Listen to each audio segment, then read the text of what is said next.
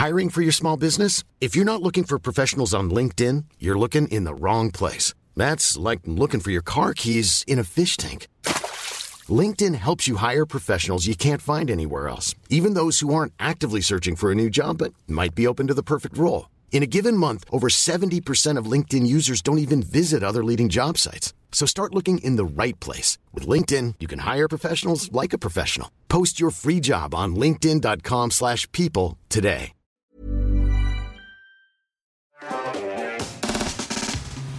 Bienvenue dans Underscore et j'espère que vous êtes bien bien installés, bien avec nous. Nous avons un programme euh, chargé, passionnant. Ouais. On va parler de plein de trucs très cool avec des gens très cool puisque Tiffany est là. Bonjour Tiffany. Bon, bonsoir tout le monde. Ça va? Très bien, ouais. Et, et vous? Ça va. Toujours avec ta tablette que je te jalouse. Yes. Euh, mais bientôt, bientôt, il se pourrait que nous aussi on ait du nouveau matériel qui soit plus Encore mieux en plus hype encore. Je- Écoute, je, Ah je, je veux voir. Ouais, ouais, ouais. Je, on va, en termes de, de hype, on va dépasser euh, Remarkable.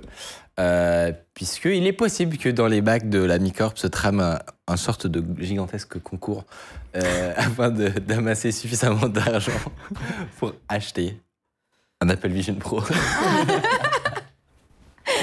En fait, le concours, c'est revendre des choses qu'on a en stock et dont on se sert plus. Exactement. Et du coup, Mickey Non, a dit si vous vous revendez pour Mais 3, c'est- 3000 C'est pour ça que tu essayais de me refiler son stream deck là Exactement. Exactement. C'est Waouh, waouh, dis pas tout C'est c'est un peu c'est hors de contrôle carrément ce qui s'est passé puisque avant l'émission qu'on a fait la dernière où on, on savait qu'on allait parler de l'Apple Vision Pro vraiment dans mon esprit il y avait environ 0% de probabilité qu'on achète ce- cette chose tu vois c'est un c'est un objet de musée euh, on sera très content de- d'avoir les versions d'après entre guillemets mais vraiment je m'étais jamais dit de la vie que on allait vraiment en prendre un et après on l'a testé Finalement, vous êtes on l'a convaincu. testé et ça nous a tellement explosé le crâne à tous que j'ai eu euh, une, euh, une file d'attente de gens de la boîte qui m'ont tous demandé si on pouvait avoir ça chez nous.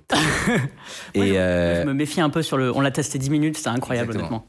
honnêtement. ouais, Et moi, je, je, je meurs encore un truc de. Oui. Est-ce que tu vois, je, je l'utiliserai Et- tous les jours si j'en avais un tu as toujours Ah. été j'ai envie la de savoir. personne raisonnable du groupe, euh, Mathieu. Mais Et en même temps, j'ai très très envie qu'on en ait un et qu'on se le fasse en garde partagée là. Moi, je pense qu'il faut tester parce que du coup, je vais tester moi aussi. Euh, ben non, mais tu, tu auras tout le, tout le loisir de tester. Et du Moi, coup, j'attends ça. Non, en vrai, bon, je vais le dire très très vite parce qu'en vrai c'est un non-argument, nous en sommes parfaitement conscients.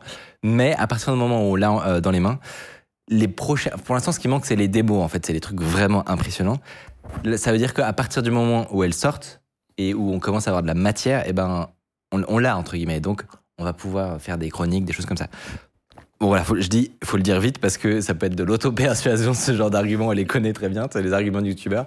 Non mais c'est pour le travail, ouais, c'est pour le travail. Donc, donc on est, on est lucide sur ça. Ça passe en note de frais. Et c'est pour ça que moi, j'ai, en gros, j'ai mis les conditions pour qu'on le fasse. J'ai Mm. dit, on ne, on ne débloquera pas de budget pour ça. Par contre, on a dans ce bureau plein de matos qui, qui est périmé. Ah, et- écoute, qui c'est ne sert plus et qu'on a, on a jamais, euh, on met jamais l'énergie, le temps pour, euh, pour les revendre, etc. Et donc, j'aurais dit, si jamais vous arrivez à atteindre le montant fatidique des 3500 euros, et oui, il y a 3500 euros de hardware largement à vendre dans ce bureau, et ben, euh, au fur et à enfin, ça fait 6 ans quand même qu'il y a cette boîte, donc euh, ça s'accumule, vous savez, ces trucs. 6 Et- ans? Ouais, ouais, ouais. Bah, c'est 2017. Wow, Donc 7. Non, c'est 7 ans. 7 ans.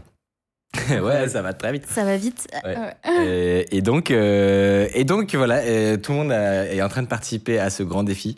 Euh, si jamais d'ailleurs, Il y a des gens qui sont on va intéressés. faire, un, on va faire un, un store, le bon coin. Non, non, mais euh, plus sérieusement, on, on s'approche ça, de, de, de l'objectif, mais on n'y est pas encore. Il y a quelqu'un qui m'a cherché dans le chat qui m'a dit Je te rappelle, Mathieu, que tu as des lunettes. Sachez qu'il y a deux semaines, j'ai mis mes lentilles que j'avais pas mis depuis plusieurs mois, rien que pour ça. Donc calmez-vous, ok? J'ai des lentilles. Il y a des bien. solutions. Il y a d'autres solutions que les lentilles Zeiss fournies par Apple. C'est juste mettre tes lentilles à toi. C'est ça, exactement. Et donc, euh, je crois qu'on est peut-être à la moitié du chemin, peut-être même, non, pas encore, mais. J'en ai aucune idée. Qu'on est. le- les comptes, c'est quoi? On est Euh, Alors, il me semble qu'on est quasiment à 2000 euros. Quasiment. Oh Ah, plus? Bah, donc, Attends, on est à plus de la moitié?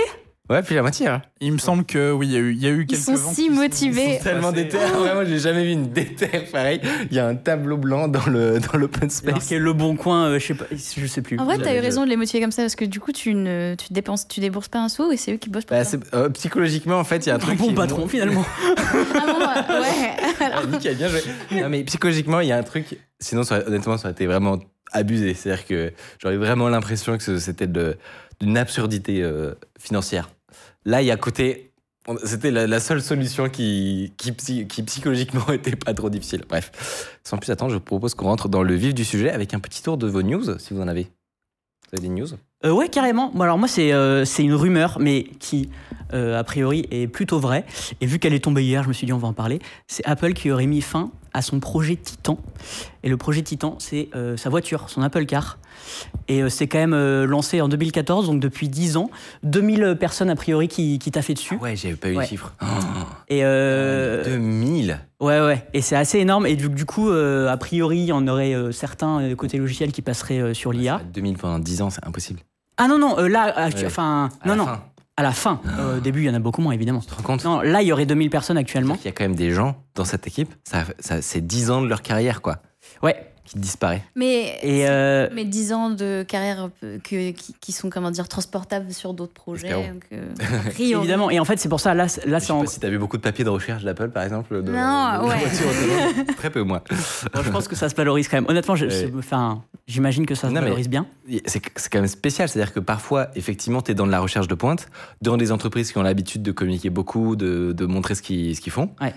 Et donc, effectivement, tu sors de tes 10 ans, tu as des choses à montrer, quoi. Et le problème des entreprises hype mais secrètes, euh, c'est que Ouais. là, si ça se trouve, tu as des, des gens, ils ont fait des trucs de dingue, mais Et- ils ont rien à Je montrer. me demande, est-ce qu'ils ont un NDA où ils n'ont pas le droit de dire pendant genre un an qu'ils ont bossé sur la Mais en fait, c'est, Ouais. c'est- là, c'est une rumeur. Bon, a priori, elle est quand même assez vérifiée venant du correspondant de Bloomberg, là, Marc, euh, le farm Marc, Marc Gruman, qui est très très bien informé.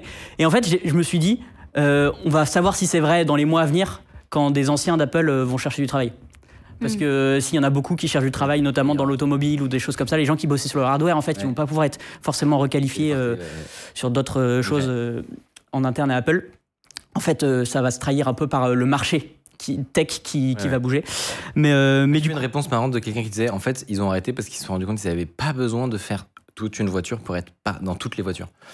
Euh, puisque en fait, tous les constructeurs savent pas faire du logiciel et donc ils mettent. euh, à Oui. faire. Et Non, en même c'était- déjà le cas. euh, ouais, ouais, ouais. Mais je pense qu'ils ont pu se dire à un moment non, mais il y a un risque à terme de ne pas posséder cette plateforme en, Ouais. en termes de, de logiciel, tu vois, et que eux ils se mettent à, à, à nous concurrencer. La réalité, c'est que personne ne veut faire du, Moi, des OS de voiture. J'ai aussi vu aussi, euh, j'ai aussi vu quelque chose. Je pense pas que ça soit la raison première, mais que euh, Apple faisait jamais de produits à moins de 25% de marge et que sur l'automobile c'est très très dur d'atteindre des marges pareilles. Donc ça peut aussi jouer. Apparemment, ils étaient arrivés en fait à un point, un point de de rupture où soit fallait continuer, soit fa- soit fallait euh, ça allait enterrer le projet à tout jamais. Visiblement, ils ont pris une décision, mais en vrai, ça a quand même surpris. hein. Enfin, c'est et a priori là, il n'y a pas de, enfin, de ce que disent les analystes, il n'y a pas de de- d'autres projets secrets mis à part le Vision Pro, mais qui est sorti du coup. Euh, et euh, forcément de l'IA, mais l'IA c'est pas un produit, c'est quelque chose qui va se retrouver dans plein de produits différents. ouais. Mais donc du coup, il- euh, le Y a- Vision Pro s'est pris de- un peu un coup de pression en mode faut que tu faut que tu fonctionnes Ouais. parce que Vraiment que là, ça vraiment le Il n'y a, plus de trucs secrets dans la, dans la, la besace, quoi. ouais c'est ça. Magnif- magnifique photo de l'Apple Care en. cette, cette image m'a terminé de. Elle est incroyable. Merci beaucoup, Thiel. Bah, si c'est les mêmes designers que la Magic Mouse, on, on se serait. Voilà, c'était juste pour, euh, pour, euh, pour vous faire part de, de cette petite news. Et on me demande si j'aurais fait un tableau Le Bon Coin pour, pour acheter la. Il aurait fallu vraiment vendre beaucoup, beaucoup de cartes Un scooter peut-être, ou euh, mais il c'est- m'appelle une, c'est une voiture, je sais pas. Très cool. Tu as une news, toi? Et euh, oui, euh, j'ai vu ça aujourd'hui. Google a sorti une IA, encore une fois, on parle d'IA, mais euh, une IA qui peut générer des jeux vidéo euh, 2D à partir de- Ah, d'images ou de textes. Ok. Ah, j'avais ah, j'avais raté ça. Michael. Mon fils Twitter ne me l'a pas donné. Mickaël a raté une news sur l'IA. Comment fait-on C'est trop cool. Et donc, euh, ouais, alors euh, c'est vraiment euh, expérimental encore, et puis c'est pas accessible à tout le monde, donc c'est encore en recherche. Mais voilà, euh, ils se sont basés sur euh, 200 000 heures de vidéos de streamers euh, Oh. de, sur Twitch et sur YouTube. Et, euh, et voilà, donc pour l'instant, c'est que des, des, des jeux en C'est 2D marrant. comme ça, mais c'est quand même assez cool. J'ai essayé de voir comment marchait. Alors, il n'y a pas beaucoup d'explications encore sur comment ça marche, Euh, mais du coup, il y a trois mo- modèles, enfin trois différentes façons de breakdown le truc pour, pour entraîner ce modèle-là. Le, le premier truc, ils appellent ça un vidéo tokenizer. Donc en fait, ils vont euh, casser la, la, la- les, les euh, je parle pour les pour l'entraînement. hein. Euh, les, les vidéos des jeux vidéo en plusieurs petits morceaux euh, bah, en tokens. Ouais. Euh, après, ils font une analyse de l'action latente. Donc en fait, ils, ils font le, le modèle va faire une analyse frame by frame de comment le, le gameplay marche et, et de comment les, les actions. inputs aussi? Non, en vrai, c'est ça qui est assez incroyable, c'est qu'en fait, ils se basent juste sur les vidéos. Donc en fait, euh, et, et en fait, ils ont essa- ils essayent d'inférer pratiquement tout, le gameplay, euh, comment le joueur interagit avec euh, le, le, le game, ça c'est super. Comment tu peux deviner par exemple si c'est un slide up ou si c'est un- une touche de clavier Franchement, je sais pas. J'ai essayé de rechercher un peu. C'est sorti aujourd'hui. Enfin, moi, je l'ai vu aujourd'hui la news. J'ai pas eu le temps vraiment de creuser. C'est assez incroyable comment ça marche. Si jamais quelqu'un dans le chat sait. Euh, c'est super intéressant. Et enfin, il y a un autre truc qui s'appelle le Dynamic Model qui permet de prédire les, euh, les, les, les frames suivantes pour, chacun des, pour chacune des actions pour les mouvements. Enfin, euh, je trouve ça assez cryptique encore. Moi, j'ai pas tout Mhm. compris. Mais euh, je, je trouve ça incroyable la rapidité à laquelle ça va. Aujourd'hui, tu peux juste mettre un input en texte ou juste une image. Et t'as euh, cette espèce de début de jeux vidéo 2D qui sont, qui sont créés par les IA. Ça s'appelle Génie. Euh, voilà, je trouve ça complètement incroyable. et euh, Mais surtout, ça, ça pose beaucoup de questions sur l'archi du truc. Ouais, eh- eh ben, euh, je suis assez, euh, assez, enfin ouais, euh, très curieuse de savoir comment ça marche. Surtout, on dirait un peu la. Bon, en termes de génération, on dirait la première version de Midjourney. Euh, Ouais. c'est toujours. Ça, ça laisse toujours présa- présager. c'est ça. Ça laisse toujours présager ce qui pourrait arriver après, entre guillemets. Mais qu'est-ce qu'on fera dans six mois quoi? Enfin, je Ça, sais- exactement, oui. euh, Mais ouais, Ça, voilà. c'est- Du coup, euh, grosse. J'avoue. euh, Je t'ai appris un truc du coup en termes de news, c'est incroyable. C'est trop bien. Mais attends, en même temps, il y a tellement de choses partout, c'est impossible à suivre. Il faut, à part sur un score, évidemment, si vous, si vous êtes auditeur d'un score, bon là, vous avez culture supérieure. Mais- Euh, et moi, ma news. Il y a un euh, recruteur qui m'a dit ça un jour. Euh, J'étais fâché avec les, euh, la- les, les- les jeunes développeurs qui rentraient dans mon service IT et tout machin. Et franchement, les gens qui me citent underscore, euh, je suis content et ouais, je te promets, j'étais en mode, je savais pas où me mettre. J'étais. waouh. Alors, euh, ça reste, euh, ça reste plutôt grand public, tout ça. Il y a peut-être d'autres références. J'étais gêné, mais en vrai, je comprends. C'est intéressant, je comprends Ouais, genre non mais en fait il en avait, je pense qu'il avait eu des mauvaises expériences par le passé. Ouais, ouais. et du coup il a dû en avoir des bonnes avec des gens qui ont cité. C'est juste un marqueur de, de curiosité. En fait, C'est exact. si oh. ton divertissement, c'est. De curiosité, c'est exactement. Alors, Il est eh, fort. Il est eh, fort pour le. C'est là où tu sais pour qu'il est le pas là pour wording, rien. euh, recruter, je vais recruter, exactement. Bon, Euh, moi, ma news aussi, elle est dans l'intelligence artificielle. C'est un petit arc qui est pas assez euh, intéressant pour que j'en fasse une chronique, mais qui était, que, enfin moi, qui m'a un peu tenu en haleine pendant ce week-end. C'est qu'il y a eu des nouvelles sorties de Mistral. Vous connaissez évidemment Mistral, le, la nouvelle licorne euh, qui en, euh, en 10 mois est devenue un mastodonte de, euh, du, De du monde de l'IA et qui, euh, et qui est fait par des Frenchies tout simplement. Et ils ont sorti Mistral large et ainsi que pas mal d'autres trucs. Le chat. Voilà, ils Le ont chat. sorti le chat, exactement, le chat, euh, qui est leur, euh, leur, leur, leur front-end en fait alternatif. Euh, Enfin, là pour le coup, tu regardes même les URL toutes, enfin, tu te rends compte que le, le copy-paste de, de OpenAI est, est évident, mais tant mieux. Euh, les, les data centers sont probablement en France, etc. Enfin bref, il y a des très bonnes raisons. Enfin, ils ont des très très bonnes raisons de, de se positionner comme ça. Et donc, pour le coup, en termes de modèles, ce qui, ce que moi, ce qui m'intéressait le plus, ils ont sorti Mistral large, ainsi que euh, Mistral euh, small, si je dis pas de bêtises, qui est une version, euh, un nouveau plus petit modèle qui est un peu de la taille de Mixtral, euh, pour ceux qui savent, pour ceux qui voient, et, qui, a des latences beaucoup plus faibles et des meilleures performances. Bref, donc en gros, un peu des deux côtés du spectre, ils ont sorti des nouveaux modèles qui, sont censés avoir des, des, des performances supérieures. La particularité, c'est que c'était, ce sont des, des, pubs, des, des, des lancements privés. C'est-à-dire que, c'est- en gros, contrairement à, à- aux fois précédentes où ils ont fait énormément de, de bruit avec des, des publications de, de modèles en, en poids ouvert. Alors, c'est très compliqué de- de- d'expliquer parce que c'est pas vraiment de l'open source dans le sens où ils expliquent pas du tout leur recette magique, etc. C'est juste les poids, donc euh, ce, qui, qui permet de, de faire tourner l'inférence. Le gros fichier, en gros. Mais ce qui, ce Euh, qui permet en gros de pouvoir fine-tuner Exactement. son propre modèle, de pouvoir l'utiliser, le passer des réutiliser. serveurs. Enfin voilà, en gros, c'est ça qui évi- évite aussi le côté d'être en verrouillé, euh, verrouillé euh, à OpenAI ou à Azure ou je sais pas quoi. Et ben, le- le- tu, tu peux le faire tourner en local, etc. Bref, donc précédemment, ils avaient fait beaucoup parler avec des, des publications, euh, enfin des, des modèles euh, open, on va dire.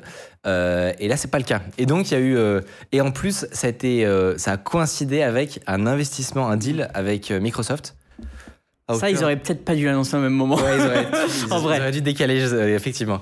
Plus les gens ont vu sur leur site qu'il y avait une phrase qui avait changé et qu'ils ont enlevé le.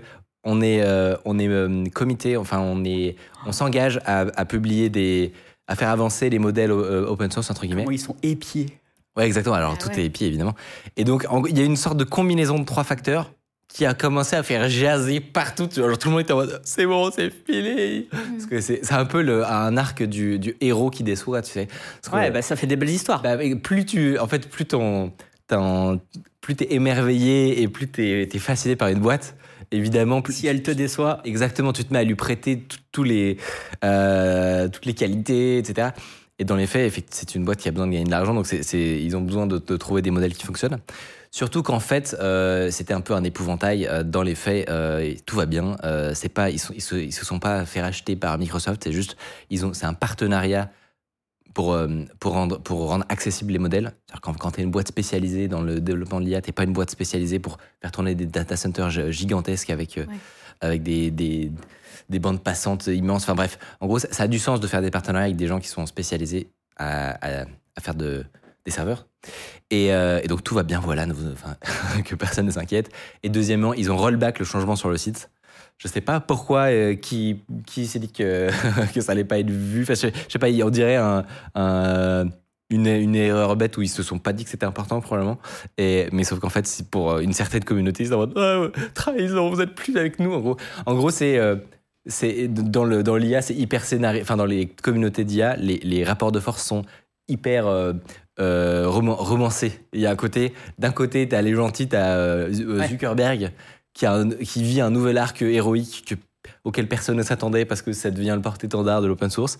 Et de l'autre côté, t'as en gros les méchants, genre euh, Google. je pense que c'est parce que tout allait très vite que tous ces-. Ouais. Et de l'autre côté, tu as Google et OpenAI qui sont les closes de closes d'AI, etc. Bref. Et donc c'est dans ce dans ce ce- cette euh, on va dire dans ce paysage un peu caricatural euh, digne d'un animé, et ben Mistral était en train d'avoir un un inversé en fait. Et, euh, bah, j'ai suivi ça, sur Twitter, c'était marrant, mais sans y prêter trop attention. Et, effectivement, c'est c'est ce que le fondateur de, un des cofondateurs de Mistral a, a publié comme tweet juste après. En fait, toute cette histoire, c'est que tout va bien, vous inquiétez pas, ils vont republier des trucs euh, ouverts. Ils vont probablement trouver des business models où en fait le- les plus gros et les meilleurs modèles, ils les gardent pour eux, mais euh, ça leur permet de, de remettre en, ope- en open source, entre guillemets, hein, un- des modèles un peu moins performants. Enfin bref, c'est sûr qu'ils vont trouver un équilibre. Euh, ce qui compte, c'est qu'on a des euh, gens super forts qui sont français et, et voilà, tout va bien. Moi, de ce que j'ai lu, c'est que a priori, c'était en fait euh, prévu depuis très longtemps dans leur business euh, euh, plan. euh, qui j'ai cru comprendre, mais je l'ai pas vérifié, qu'il était euh, ouvert, enfin open euh, sur Internet, qu'il y aurait des modèles plus grands qui seraient euh, à Ah oui. source euh, fermée. Et, que- et le- cette personne faisait la remarque que euh, tu ne finances pas une boîte full open source comme tu financerais une boîte euh, qui a des ambitions euh, comme Mistral. Et donc je pense qu'en fait, il, Bon après, j'ai peut-être un, je suis peut-être biaisé parce que je, je leur je leur pla- prête de très bonnes intentions à ces, à Ouais, ces ouais. gars-là. Euh, mais en fait, c'est sans doute euh, le mix des deux un peu parfait pour en même temps avoir euh, de l'investissement et, et des capitaux et en, et en même temps faire euh, collectivement avancer euh, pas mal de modèles d'IA. Vu qu'on en est encore au tout, tout, tout, tout, tout début, ça, ça, c'est, ça, ça bénéficie à tout le monde de, de mettre des modèles en, en poids ouvert. Ouais, mais, mais comme ouais. Mais comme tu, comme tu disais, Michael, avant, en fait, c'est aujourd'hui en IA, c'est difficile euh, de se lancer dans un truc comme ça aussi pointu sans avoir l'appui de, Complètement. de, de grosses infrastructures. Ouais. Si t'as pas les investissements, t'es, fini. Et- C'est pour ça et- Et que. les investisseurs, ils veulent un modèle économique. Et voilà. Voilà. Et donc euh, après, il y a- a C'est- priori, c'est c'est prévu depuis euh, très longtemps. Et L'exception qui est marrante, c'est quand même, euh, c'est quand même euh, euh, Meta et Facebook. Et en fait, euh, t'as. Alors les investissements, ils les ont. Enfin, les capitaux. Ouais, ouais, non, les capitaux, ils les ont, mais quand tu réfléchis, leur, euh, euh, quand tu écoutes Zuckerberg, en gros, parce qu'il en a un peu parlé euh, dans des interviews, comment, ça se fait En fait, les, tout le monde est perplexe de cet arc, en fait. Tu te dis, non, normalement, ils sont Normalement, méchants. Marc, c'est méchant. Dans mon, voilà, exactement, dans mon système de valeurs, il n'est pas du bon côté, normalement, et j'ai un problème. Bref, et en fait, quand tu l'écoutes, c'est intéressant. Dans ces interviews, il t'explique qu'en gros, lui, euh, le business model de leur boîte, ça n'est pas de, justement de, de vendre ses services, euh, contrairement à Ils font pas de des cloud. Google ou des OpenAI, etc. Parce qu'en fait, eux, dans tous les cas, ils ont besoin de les développer pour d'autres produits. C'est-à-dire que eux, ils vont intégrer ces, hum, ces modèles pour te faire vivre des expériences, je sais pas moi, augmenter ton, tes réseaux sociaux, des, te vendre des Ray-Ban, enfin des... Et en fait, du coup, dans tous les cas, ils en ont besoin pour eux. Donc c'est en mode, ben, tant qu'à faire, en fait, on pense que c'est, euh, ça nous bénéficie aussi, c'est-à-dire qu'on le met en open source, et un peu tout comme euh, ça a été le cas avec Linux et, euh, et, et les, les trucs un peu critiques dont on veut qu'ils soient vraiment très très robustes, ben, eux, c'est un peu un c'est un peu un- dans un objectif d'antifragilité en fait. Ils se disent bon bah dans tous les cas on le développe nous-mêmes donc on, le, on le fout dehors. Il y a des gens qui vont le, retourner dans tous les sens, voir s'il y a des problèmes, voir si on peut l'améliorer. Et, et dans tous les cas on comptait pas le vendre, on comptait l'utiliser. Enfin bref, c'était intéressant de voir pourquoi telle ou telle boîte prenait des décisions. Et Apple aura le, exactement la- la- les ouais. mêmes opérations. Ils, vont- ils vont pas faire. ils vont l'intégrer à des produits, mais. euh, Ouais, c'est ça. Et donc ils ont, ils- tout le monde, enfin tous ces gens bénéficient, contrairement à des Google, etc. De, de- du fait que ce soit ouvert. Et pour boucler sur Mistral, euh, Facebook, tu parlais de Facebook, Facebook et Google ont ouvert très très tôt des labos de- d'IA à Paris. Et c'est ça qui permet euh, de- Ouais. qu'on ait des boss de l'IA. Tous les, les trois de Mistral viennent soit de Google, soit de, de Meta, qui avaient, avaient les deux installé des, des labos de IA à Paris. Et, euh, c'est quand même grâce, faut quand même se souvenir de ces deux-là parce que c'est grâce à eux que tout est tout a commencé. C'est, c'est dans le chat, il y a quelqu'un qui dit Zuckerberg, c'est un peu le Linus de l'IA, Linus Torvalds. Mm. J'aurais pas pensé dire cette phrase un jour. Ah putain, c'est marrant que le chat dise ça quand même. Il a dit Linux, mais je renomme, enfin, ça, sinon ça n'a pas de sens. Et, euh, et j'aurais pas pensé que cette phrase aurait eu un, un- ne serait-ce qu'un pour cent de sens. Ouais. Et, euh, et en fait, on est dans une timeline où, où oui, euh, c'est très bizarre.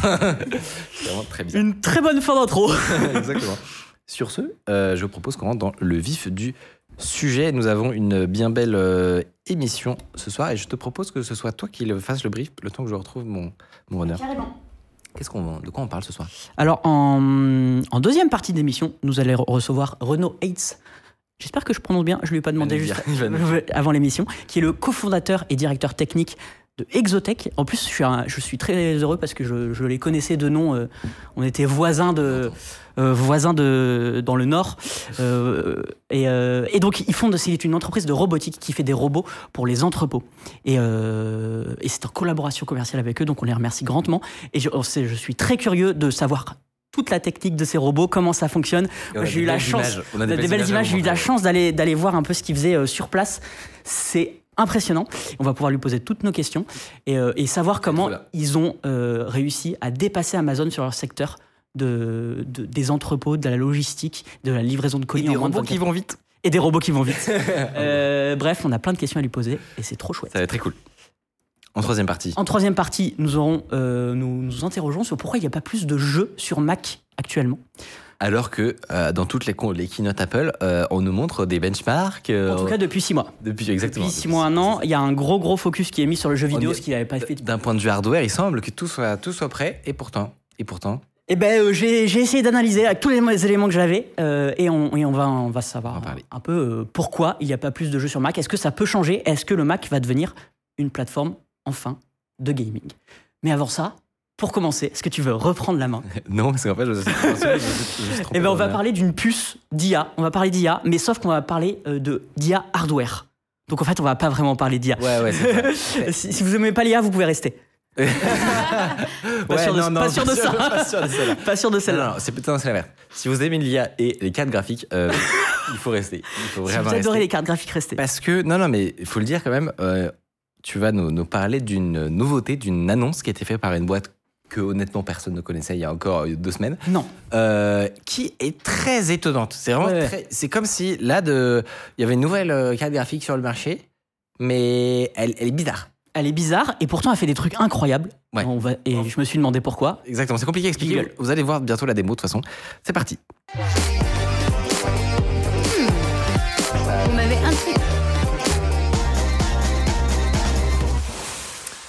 Comme tu le disais, Mathieu, on va avoir un sujet vraiment très intéressant euh, aujourd'hui. Aujourd'hui, dans cette chronique intelligence artificielle, nous n'allons pas vous parler euh, d'un énième nouveau modèle qui fait des trucs chouettes, d'un- une- d'une énième nouvelle application révolutionnaire ou de fine-tuning. Non, on va vous parler d'une puce.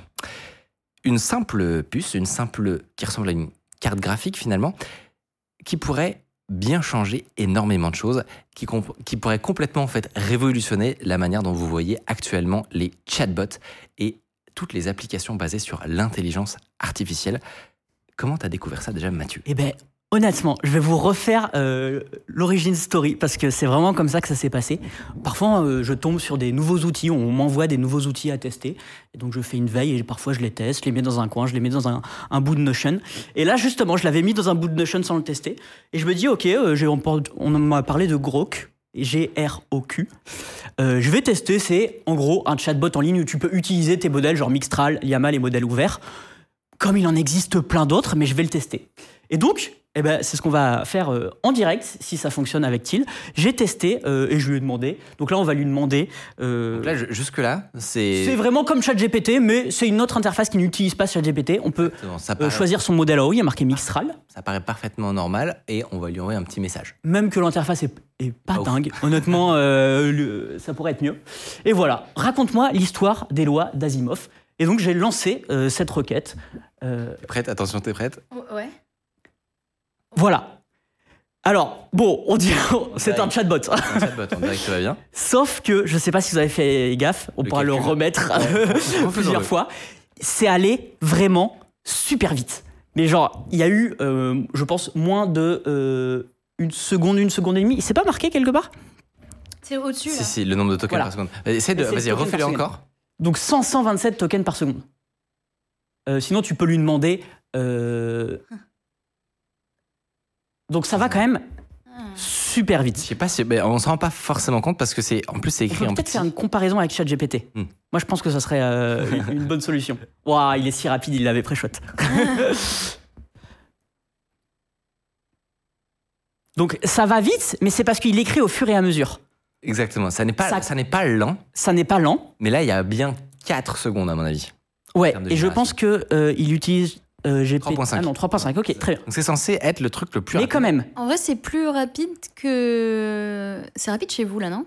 Non, c'est- Mais c'est ça, aussi c'est qu'on parce qu'on utilise- paye des gens, t'inquiète. Mais c'est aussi qu'on utilise ChatGPT 3.5, c'est pour que la comparaison soit faite. C'est-à-dire que c'est des modèles qui sont théoriquement en termes de performance et de, de benchmark qui sont similaires.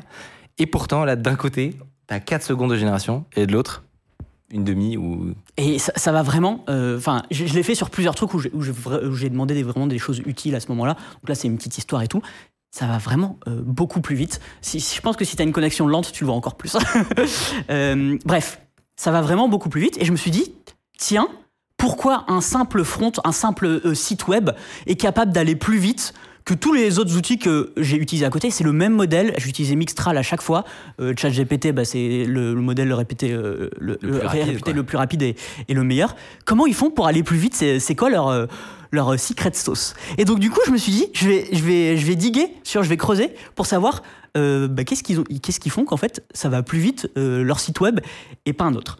Alors, on peut se poser juste la question, un petit aparté, de pourquoi aller plus vite? En vrai, là, on l'a bien vu, euh, pour un humain, ChatGPT euh, fait carrément le taf. Oui, ça va, ça va plus vite que ce qu'on ne peut lire. Voilà, ça va plus vite que ce qu'on peut lire, donc on s'en fout.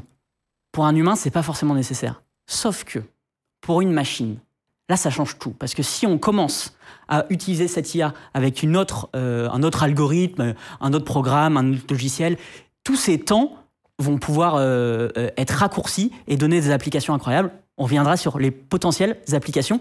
Et il y en a qui ont déjà eu des, des modèles, enfin des, des applications, qui ont déjà essayé des, des, des cas d'usage, comme on dit, qui sont très intéressants. On y reviendra à la fin. Juste pour donner un exemple pour les, Ouais. pour les gens, quand vous utilisez euh, euh, ChatGPT avec des plugins, par exemple qui va faire des recherches sur Internet en arrière-plan ou qui va, euh, qui, va, hum, qui va exécuter du code Python pour vous afficher des jolis, euh, des jolis graphes ou, ou vous, ou vous, vous, euh, vous générez des images à la volée, à chaque fois, en réalité, ce qui se passe en arrière-plan, c'est que vous avez des chaînes de pensée, comme on dit, des, des, exécutions cachées de discussion entre différents, différents agents, différents, euh, différents programmes qui, sont une sorte de discussion cachée et qui pourtant nous impactent en tant qu'utilisateur parce que c'est ça qui fait qu'on attend que ça charge, que ça charge.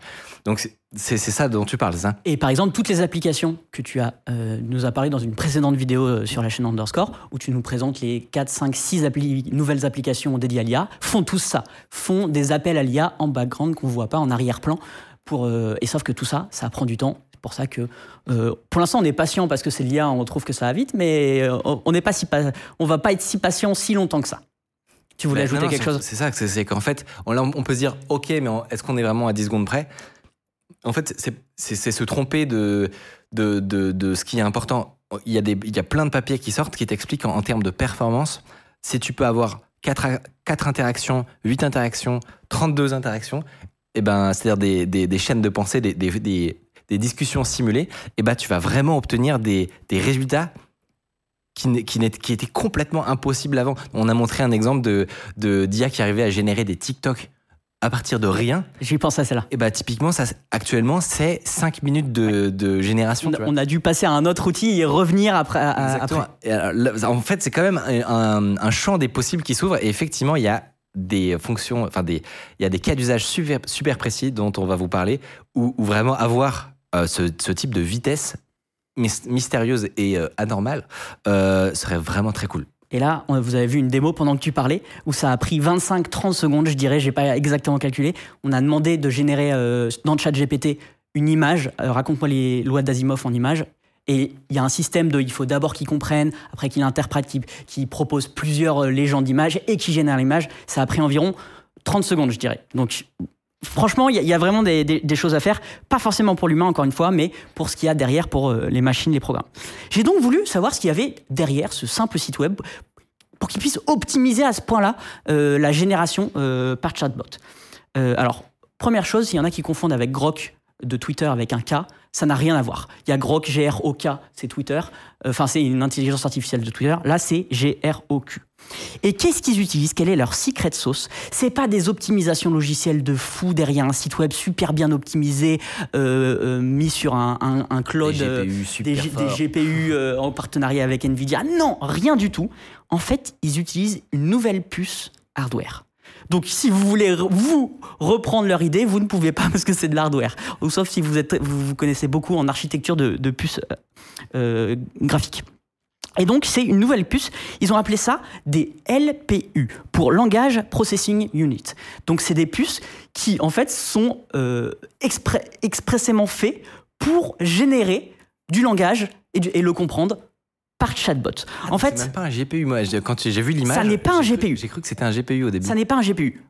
Pourquoi ça n'est pas un GPU C'est des puces qui sont utiles que pour l'inférence. Alors l'inférence, c'est quand nous, on fait une requête dans un chat, chatbot et l'IA nous répond. Et en fait, il y a deux choses à différencier dans l'IA, euh, où là où il faut de la puissance de calcul, il y en a une où il faut énormément de puissance de calcul. C'est l'apprentissage, c'est pour entraîner les modèles, et ça c'est fait par les Google, les Mistral, les Facebook, les Meta, etc. Et il y a quand on utilise ChatGPT, ça utilise beaucoup moins de ressources, mais quand même, ça utilise des petites ressources. Euh, c'est là que quand on l'héberge en local sur notre marque, on utilise notre GPU.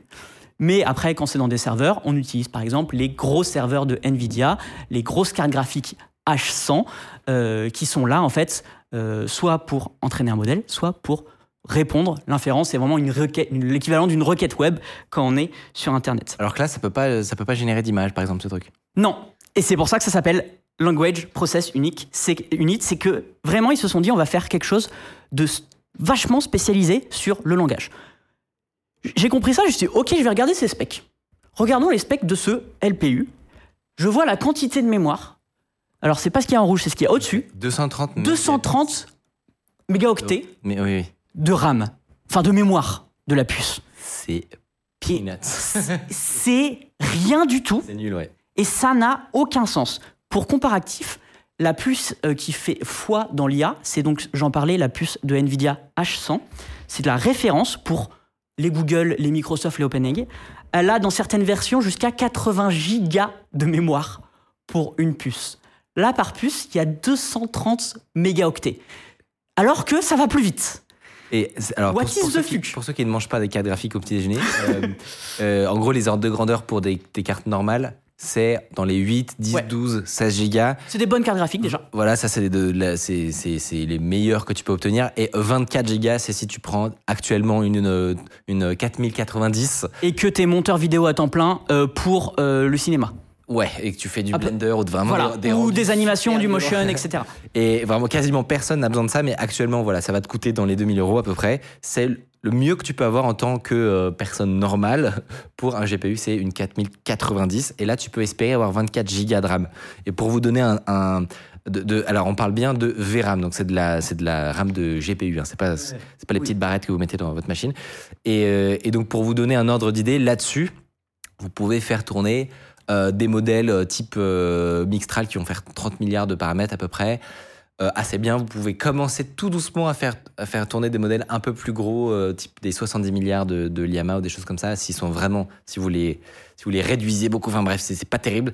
En gros, c'est rien que ça, le, la meilleure carte graphique que nous autres on peut acheter, c'est t'es très vite limité en termes de en termes la de- mémoire. Exactement par la mémoire. Donc 24 gigas, dans moi dans ma tête, c'est très c'est peu en fait, c'est vraiment très peu. Je- la 3 230 du coup, 200, je sais plus. 230 mégaoctets. 230 mégaoctets. c'est ridicule. C'est comme s'il n'y en avait pas. De- je regarde une ligne après et je, je m'intéresse au nombre d'instructions qu'on peut faire par seconde. C'est une stat qui est beaucoup utilisée dans euh, bah, les, les CPU, les GPU, tout ce qui est euh, processeur. Pour un, on va revenir à notre H100 de Nvidia, on peut faire 1000 teraflops par seconde. Donc 1000, euh, 1000 opérations, 1000 instructions. Le euh, GROG, là, le, le LPU de GROG Chip, il est à 188 teraflops. Ok, donc c'est pas, c'est pas ça non plus. Qu'est-ce qui se passe? Et pourtant, C'est quoi le- la différence? C'est euh, divisé par c'est C'est 1188. Donc c'est divisé par 5. Ok. C'est divisé par 5. Euh, alors après, euh, les, forcément, les LPU, il y en a plusieurs. Donc les, les comparaisons sont. On ne peut pas exactement les faire comme ça. Et pourtant, les résultats sont là. Je vous ai dit, en inférence, on peut, euh, le LPU peut générer 400 tokens par seconde. Pour simplifier, 400 mots par seconde. Vous lui donnez une instruction, il va pouvoir écrire 400 mots par seconde. Alors que pour des GPU classiques, mais quand même un peu puissants, on est à 100 tokens par seconde. Mais c'est un peu la limite qu'on avait. On fait, ok, on est à 100 tokens par seconde, ça nous va très bien. On Donc va jamais faire 100 mieux, mots par seconde. Eux, ils sont arrivés. Tout à l'heure, on a même vu du 525 Ouais. euh, tokens par seconde. Ce qui est vraiment invraisemblable. en haut, voilà. 520, 520 euh, tokens par seconde. Euh, résultat. Et en, ah oui, non, j'ai oublié quelque chose. Donc, on a- c'est bien plus rapide en inférence. Et en plus, c'est beaucoup moins cher pour les, les chatbots qui hébergent ce genre de plateforme. Parce que forcément, quand tu es un chatbot, tu as des coûts en inférence. Ça te paye des. Ça te, ça te coûte de, de l'argent. Et c'est beaucoup moins cher. On est environ à. euh, la- souvent c'est l'amortissement et l'électricité quoi. Exactement. En termes de perf, si je dois résumer, on est à 10 fois euh, la vitesse qu'on aurait avec un système classique euh, jusqu'ici, et 100 fois le prix euh, par performance. Donc le, le- le prix pour une performance à, à égalité avec un système classique. Résultat, qu'est-ce qui s'est passé? Ben, Il y a plein de, de plateformes qui se sont mis à intégrer l'API de Grokchip pour utiliser les LPU de Grokchip. Il y a eu Vercel. Que, Ah ouais, que tu Ouais, Vercel. Alors, ils, ils font pas tout, sur Grog. hein. mais mais ils, ils ont implémenté ça, Vercel. Et on a eu POE aussi, je sais pas si, Voilà, si c'est ça vous c'est parle. que les outils de développeurs. Des chatbots. Voilà, ouais. Euh, non, c'est des chatbots aussi euh, que vous pouvez avoir en front-end. Donc, euh, POE, c'est un, un assistant. Vous pouvez lui demander des recettes de cuisine, etc. Je dis, c'est incroyable, c'est pas cher, c'est performant. C'est quoi, leur, le- c'est quoi leur secret? On l'a dit, c'est une puce dédiée. Et en fait, ils sont partis du postulat que, à la naissance de l'IA, si on a commencé à la naissance de l'IA, ouais, ça fait très bizarre, mais quand, quand l'IA euh, a commencé à, à s'émanciper, à devenir vraiment efficace et qu'on a commencé à utiliser l'IA de façon quotidienne, en fait, on a utilisé les GPU parce que ça fonctionnait et qu'ils étaient présents sous la main. Et que c'était très bien, ça allait très vite, ça marchait avec nos GPU, on l'a fait. Sauf que, en fait, de base, un GPU, c'est fait pour processer des images graphiques. C'est pas fait pour de l'intelligence artificielle. Alors, ça marche très bien, sauf que Grog, là, ils se sont dit, ça marche très bien, on peut faire carrément mieux. Euh, et en fait, faire mieux, dans le monde de l'IA, c'est faire beaucoup, beaucoup, beaucoup plus simple. Ce qui est fou, c'est que ça se voit même en une image. On va vous montrer un GPU, un scan d'un GPU et un scan d'un LPU. La LPU, c'est vraiment la, la bibliothèque super bien rangée, quoi. C'est c'est vraiment, il y a les livres euh, à toutes les étagères. Un GPU, c'est beaucoup plus euh, complexe euh, comme C'est un architecture. bordel. c'est un bordel. Et voilà, ils ont fait des trucs beaucoup plus simples. Et en fait, ils se sont attardés sur euh, une chose très importante pour inférer des IA, donc pour répondre à des IA, c'est qu'ils ont été conçus pour un volume élevé de calculs à faible précision. Donc vraiment, c'est pas des calculs compliqués, mais c'est beaucoup, beaucoup de calculs avec beaucoup d'entrées et beaucoup de sorties. Donc globalement, tout ce que ne fait pas ou fait moins bien un CPU, donc un processeur ou un GPU, une carte graphique. Et donc, ils, se sont, ils ont tout mis sur la bande passante. La bande passante est très très importante. Pour une puce, si on regarde les specs, elle est à 80 terabits seconde. C'est absolument immense. Et en fait, ils se sont dit, OK, on va pas mettre beaucoup de mémoire. On va faire la stratégie inverse. Au lieu de mettre pousser la mémoire à fond, on met pas de mémoire. Par contre, on est tellement rapide qu'en fait, on n'a pas besoin de la mémoire, on fait tout en bande passante. Si je. En fait, là, j'ai simplifié. C'est comme un joueur de foot, t'as as des trade-offs en gros. Exactement. Et donc là, ils ont maximisé la bande passante, mais du coup, ça leur. Ils ont minimisé la mémoire. J'imagine, enfin, j'imagine que surtout le, la conséquence, malheureusement, c'est qu'ils ils, ils peuvent pas avoir autant de mémoire. Et donc, comment ils font? Complètement. J'imagine qu'ils en mettent plein. Et du coup, ils en mettent. Alors, je vais pas rentrer dans le time, mais ils en mettent plein, plein, plein, plein, plein en cluster. Parce que là, effectivement, pour atteindre les, euh, les 50 ou 100 gigas nécessaires à faire tourner des gros modèles, faut- euh, tu dois en avoir combien? Attends, on peut faire le calcul en vrai. Euh, je sais pas. C'est, t'en as 5 par giga, euh, 4 par giga en gros. Euh, et donc, J'ai plus le calcul là. bah, ça fait euh, typiquement 100 gigas. Tu en as besoin, de, t'as besoin de 400 ouais. LPU pour faire tourner les, les plus gros modèles qui existent. Sauf que en fait, le LPU est une puce qui coûte beaucoup moins cher et aussi qui se met beaucoup mieux en cluster. En fait, les, les très grosses entreprises, ils ont du mal à faire des, des immenses clusters de GPU. Ils y arrivent parce qu'il faut bien, mais parce qu'en fait, ça, ça se, il faut des CPU qui gèrent les GPU Ouais. et ça se met. C'est compliqué à mettre en cluster. Ça chauffe. ça chauffe, euh, et même euh, d'un point de vue architecture et, le- et- et logiciel pour euh, gérer tout ça, en fait, paralléliser, c'est toujours un peu compliqué. Là, les LPU, vu que c'est des, des petites puces en réalité, et ben en fait, ça se met bien plus facilement en, en cl- en cluster, donc c'est-à-dire en groupe. On arrive beaucoup plus facilement à les regrouper. En gros, c'est comme ça qu'ils ont réussi. Ok. Ça, c'est Si- si je... Mais du coup, ouais, j'imagine que euh, ils doivent avoir effectivement des rangées avec 400 GPU, mais où, et où du coup, le nombre de- d'utilisateurs, LPU, du coup. ouais, de pardon, de LPU, euh, et où du coup, euh, qui, mais qui, en fait, c'est- beaucoup plus distribué, quoi. C'est beaucoup plus distribué. Ouais, tu tu l'as tu, tu l'as très bien dit. Alors, j'espère qu'on n'utilise pas des mots qui Ouais, font pas dans cette industrie. on, vulgarise euh, très très grossièrement. Et en fait, est-ce que est-ce que c'est nouveau? Parce qu'ils ont ils ont fait un petit buzz quand même sur Twitter, ça a vachement bien marché. Est-ce que cette architecture elle est nouvelle? En fait, non. Ça existait déjà. Et pour cause, le fondateur de Grok et des Grok Chip, Grok Chip, c'est un ancien de Google qui a travaillé sur le premier TPU. TPU, c'est pour Tensor Processus Unit. Ça a été lancé en 2015. Et en fait, c'est des puces qui sont conçues pour euh, les tenseurs, on dirait en français. Donc, c'est un objet mathématique. Et pour le calcul matriciel. Pour faire très simple, c'est ce qu'en fait, ce qui- ce qu'ont besoin les IA, c'est de faire des calculs matriciels et euh, de faire des tenseurs parce que c'est des objets en 3D, en gros, euh, pour faire simple. Et Google, ils se sont dit, OK, on a besoin de faire, de faire ça. Du coup, on va inventer notre propre puce qui s'appelle le TPU. Et en fait, c'est un ancien de Google qui a participé à, l'élaboration de, ce chip, qui a fait euh, son propre chip parce qu'il s'est dit, en fait, euh, il y a complètement euh, un marché. Et en fait, le, LPU surmonte deux goulots d'étranglement des, LLM, des chatbots, etc. C'est, comme j'ai dit, la quantité de calcul et la bande passante mémoire. Il mise tout sur ces deux choses-là au, dé- au détriment du reste. Et pour finalité, ça réduit le, le temps nécessaire pour générer un seul token. Et donc, ça réduit, ça génère des textes bien, bien, bien plus rapidement. Oui, j'ai une question du coup. Parce que euh, je me rappelle très bien euh, quand ils ont sorti les TPU euh, à Google. Ouais. Et euh, du coup, tous les calculs matriciels, c'était super bien pour les images. Mais du coup, les LPU, c'est pas basé sur les, la- les TPU. Bah, c'est- C'est- ils, ils ont dû décliner le principe, Ouais. mais pour les, pour les transformers. En fait, Il y a une deuxième couche d'intelligence qui est vachement Non. Qui est, euh, qui est vachement importante, c'est qu'ils ont un. C'est le compilateur.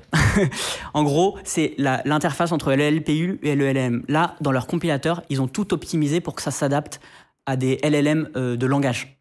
Euh, et, en, gros, au début, il comprend avec quel LLM, LLM il, va, il va parler, comment le LLM il parle, et il, adapte un peu sa compilation pour, euh, pour faire en sorte que ça soit plus rapide. En gros, ils ont un compilateur super rapide qui s'adapte au LLM, alors que euh, un GPU, ben, tout, est basé sur euh, CUDA, etc. Enfin, je vais peut-être pas rentrer dans ce là parce que je vais pas, le- je vais pas le maîtriser. Bah, du coup, si j'ai si bien compris, c'est qu'ils ils ont, ils ont conçu la puce pour qu'elle soit hyper efficace. Et donc, en, en général, pour rendre plus efficace du hardware, c'est qu'on on contraint ce qu'il peut faire. C'est toujours comme ça. Euh, un CPU, ça peut tout faire et donc c'est moyennement efficace en général. Et donc, par exemple, un GPU, ça peut faire beaucoup moins de choses parce qu'il y a beaucoup plus de choses qui se voient dans le, dans le silicium. En gros, tu peux, Ouais. tu peux voir certains algos, quoi, euh, plus ou moins. Et, et donc, ça, ça permet d'avoir des performances supérieures. Là, ils, ils vont encore plus loin, en fait, dans cette direction-là mais pas au point que tu peux uti- euh, seulement utiliser leur puce avec, euh, avec un LLM. Tu peux pas juste l'utiliser avec l'IAMA. Ils ont, ils ont trouvé Ouais, bien une- sûr, une exactement. sorte de- d'entre-deux où c'est à la fois relativement générique pour à peu près tout ce qui est le, le, euh, langage. euh, et où du coup, à l'avenir, ça sera, euh, ça sera probablement compatible quand ils mettront à jour leur compilateur euh, spécifique avec d'autres trucs. Et en fait, c'est une des déclinaisons des TPU, parce que vous le savez sans doute, mais Google a très très tôt open sourcé ses librairies d'apprentissage. Ouais. C'est ce qu'on appelle TensorFlow. Et en fait, tout ça est euh, complètement open source. Et donc, euh, les, puces qui se, les puces qui sont faites et qui se basent sur cette librairie, sur les TPU, chacun peut faire sa propre puce. Et Grok n'est pas du tout les seuls. Facebook, on sait que Facebook travaille sur la sienne. Euh, je sais plus comment elle s'appelle, mais euh, MTIA. C'est à, à la fin, si jamais, Thiel. Euh, Amazon aussi travaille dessus sur des projets qui s'appellent Trenium et Inferencia. Euh, et il y a tout plein de startups qui, comme Grok, se sont dit il y a, y un- il y a un marché. Et en fait, il y en a plusieurs. Donc là, c'est Grok qui est mis en avant. guerre. Et il y en a plein parce que vu que tout le monde a accès aux mêmes ressources, et ben tout le monde s'est dit on va faire des puces dédiées à l'inférence qui sont dérivées de, de ce TPU. Donc le LPU est en fait euh, une déclinaison, une euh, comment on dit une, euh, en programmation quand une, on veut Un fork? Pas un fork, hein, quand bref j'ai plus les mots, mais c'est pas grave. mais si c'est décrit parce qu'on on n'est pas. Le mot une instance. Ah oui. Euh, c'est- en gros, c'est une instance du- du- de- d'une architecture de puce dédiée à une application. Et donc là, on parle aujourd'hui du LPU. Il y en aura sans doute bien, bien d'autres. Mais en fait, ce qui est intéressant, c'est que ça apporte vraiment quelque chose. Justement, qu'est-ce que ça apporte? Eh bien, on a eu des premiers euh, cas d'usage euh, en vidéo. Et c'est ça qui est cool. Le premier, on va pouvoir euh, montrer le tweet, c'est le transcript d'une vidéo avant même que la vidéo soit finie. Wow. Ouais, je te promets. Et donc, c'est des gens qui ont mis, mis au point ce, ce petit truc. Ils ont utilisé différents outils. Et grâce à, à ça, tu peux lancer la vidéo. Euh, ah oui, il va y avoir du son, c'est ça. Hi, this is Dr. Ken Jeong of Dr. Mais en vrai, tu, en vrai on, on peut enlever le son. C'est... Et donc, là, pendant la vidéo, il a, il a son petit truc qui tourne. Et, et, euh, il va y avoir le, le transcript euh, qui apparaît. Premier cas d'usage que je trouve incroyable. C'est plus rapide que du temps réel en gros. Exactement. c'est, Effectivement, c'est dingue, ouais. c'est vraiment, en fait, vo- voir, euh, voir une vidéo qui est traduite avant, avant même d'avoir la fin de la vidéo, Hmm. c'est qu'un- un peu euh, brainfuck. Ouais. c'est un peu fou. Euh, et après, il lui demande de résumer la vidéo, etc. Donc il est toujours effectivement à 533 tokens par seconde, c'est délirant, ouais. C'est délirant. Deuxième application, et vous y avez peut-être déjà pensé. Est-ce que vous, est-ce que vous avez des idées d'applications qu'on pourrait faire avec une IA qui va très très vite? Un chatbot qui va très très vite? Bah, euh, après, on, on en a parlé au début, c'est c'est les, c'est c'est les applications avec beaucoup de chaînes de pensée. ça. Ouais, Moi je pense à un autre truc, vas-y. bah, c'est les assistants.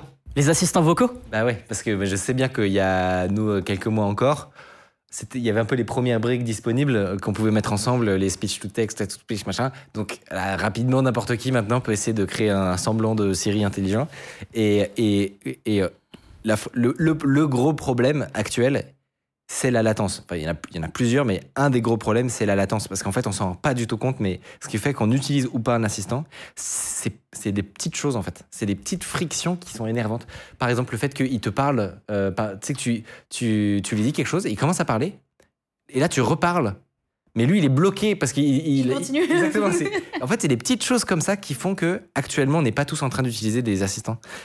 Et, et si jamais, effectivement, ce, hardware permet de, de générer des, des tokens à, à l'infini en très peu de temps, eh ben, on résout un petit maillon de la chaîne qui, qui, qui ralentissait beaucoup, beaucoup le, le, le temps, d'inf- enfin, le, temps, le, le temps de la discussion, quoi, les latences entre les questions et les réponses. Et donc moi j'ai vraiment hâte de voir le Siri basé sur Grok qui te répond en une quart de seconde. Il paraît que ça peut même être bizarre si on te répond. Enfin, il y en a qui ont fait, Trop euh, vite. qui ont commencé à faire des tests. Et en gros, si on, on- on- ça- on peut te répondre tellement vite par rapport à ce que ferait un humain. C'est Ouais. genre, nous, en- en- entre nous, T'as on- besoin de réfléchir des Exactement, on, on met, on met quand même deux secondes et demie, tu vois. Et, euh, et si, la réponse est trop instantanée, ça peut même être quasiment euh, étrange, quoi. fois. Oh, oh euh... Ah, mais du coup, non, mais du coup, le truc de conversation, tu m'as pensé, mais on pourrait avoir des, des, des potes IA dans les jeux vidéo, non? Oui. Euh, oui. Parce qu'aujourd'hui, c'est. Ah oui, bah tu non fais référence à ce que tu avais fait sur Minecraft aussi, non? Euh, ben, mais oui, mais pas que. enfin, Oui, mais du coup, euh, bien plus rapide. Genre, euh, imagine, tu joues un RPG et puis Ouais. t'as. Ouais, tu as des vraies conversations fluides en fait. Ce serait... Bah, ok. Ouais, non, mais moi, intéressant. je pense que c'est un, super point, notamment parce que, euh, typiquement, dans un jeu, tu t'attends à ce qu'il y ait plusieurs, euh, jeux- plusieurs PNJ, plusieurs euh, personnages virtuels, par exemple, Ouais, etc. qui font leur vie, qu'on leur. euh, ouais. Or, la solution, ce sera. Enfin, c'est, c'est- ça peut pas être de, de, de paralléliser et d'avoir euh, 100, euh, 100 appels différents euh, en même temps à, à, des, à des API type OpenAI. Enfin, une, part- une manière de résoudre le problème, c'est effectivement d'avoir beaucoup, beaucoup plus de, de débit pour que tout ton monde virtuel puisse, puisse évoluer. C'est ce qu'on a vu notamment dans les, dans les démonstrations qui ont été faites sur, euh, vous savez, où on génère des épisodes de South Park, par exemple. Ouais. Et c'était une des démonstrations super, super fun de ce, qu'on, ce qui est le, le, le mieux qui existe actuellement en termes de scénarisation et de, et de contenu un peu temps réel qu'on pourrait voir un jour dans un jeu vidéo, par exemple. Et ben, mine de rien, ça se passait pas du tout en, en temps réel. C'est-à-dire qu'il y avait des jours de, de, Ah oui. de compute, de, de génération avant pour simuler le monde en gros et faire en sorte que ah oui tel personnage ok à, à telle heure il fait ça à telle heure il fait ça et en fait le- ce- ce- toutes les- tous les mécanismes pour euh, pour euh, imaginer ce qui se passerait dans un monde virtuel pour pour virtualiser un, un petit un petit monde euh, qui pourrait plus tard être un, un jeu vidéo un RPG et ben actuellement on a- ça n'existe pas en temps réel et donc j'y avais pas pensé mais effectivement c'est probablement une des solutions de faire ça Ok. Euh, non, non, mais trop intéressant. C'est des usages que j'avais pas pensé. Dans le chat, j'ai vu du trading, j'y avais pas pensé non plus, tu vois. Le petit- Ok. Et du coup, Michael, peut-être que ce monsieur va réussir à te faire rêver avec, euh, avec son application qu'il a, il a postée sur, Ah. euh, sur Twitter. Et là, il va falloir mettre le Oh. son parce que c'est très important. En vrai, moi, ça m'a fait quelque chose.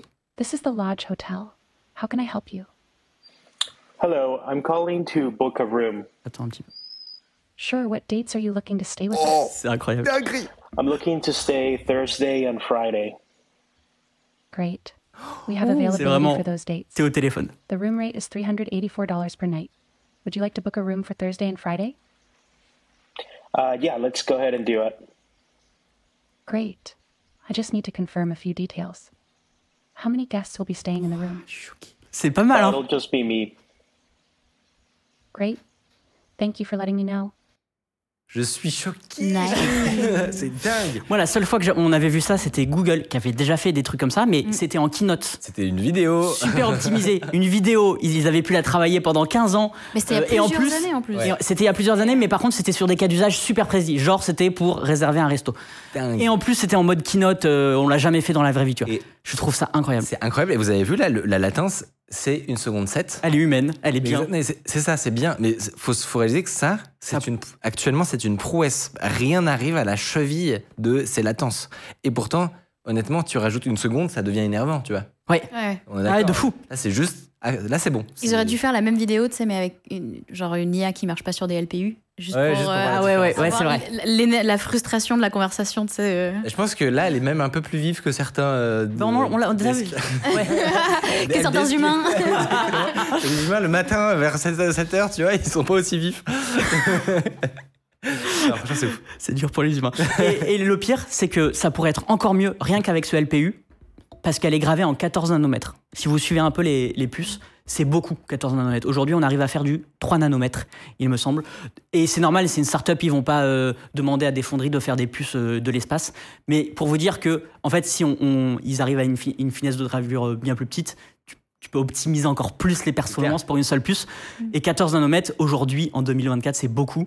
Donc pour vous dire que ça pourrait euh, encore aller en- encore plus loin, encore plus vite. Ça veut, dire, ça veut dire que là, déjà, les calculs sont bons, entre guillemets. C'est-à-dire que ça coûte Ouais. déjà moins cher avec des débits super élevés, alors que c'est que le début, entre guillemets, de ce secteur. Quoi. Si j'étais un entrepreneur, je leur dirais que leur go-to-market est parfait.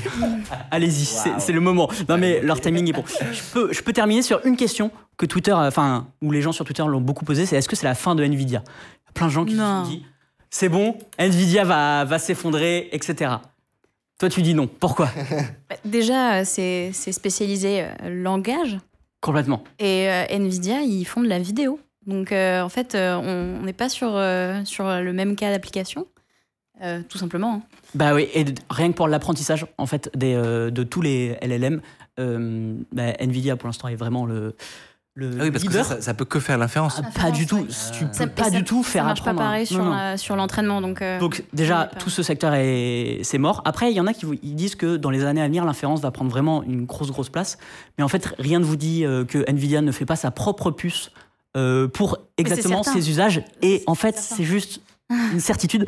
Donc Nvidia n'est n'est pas du tout mort, mais c'est mais ce qu'il faut voir derrière Grog. euh, et c'est peut-être Grog qui va rester, c'est peut-être une autre boîte.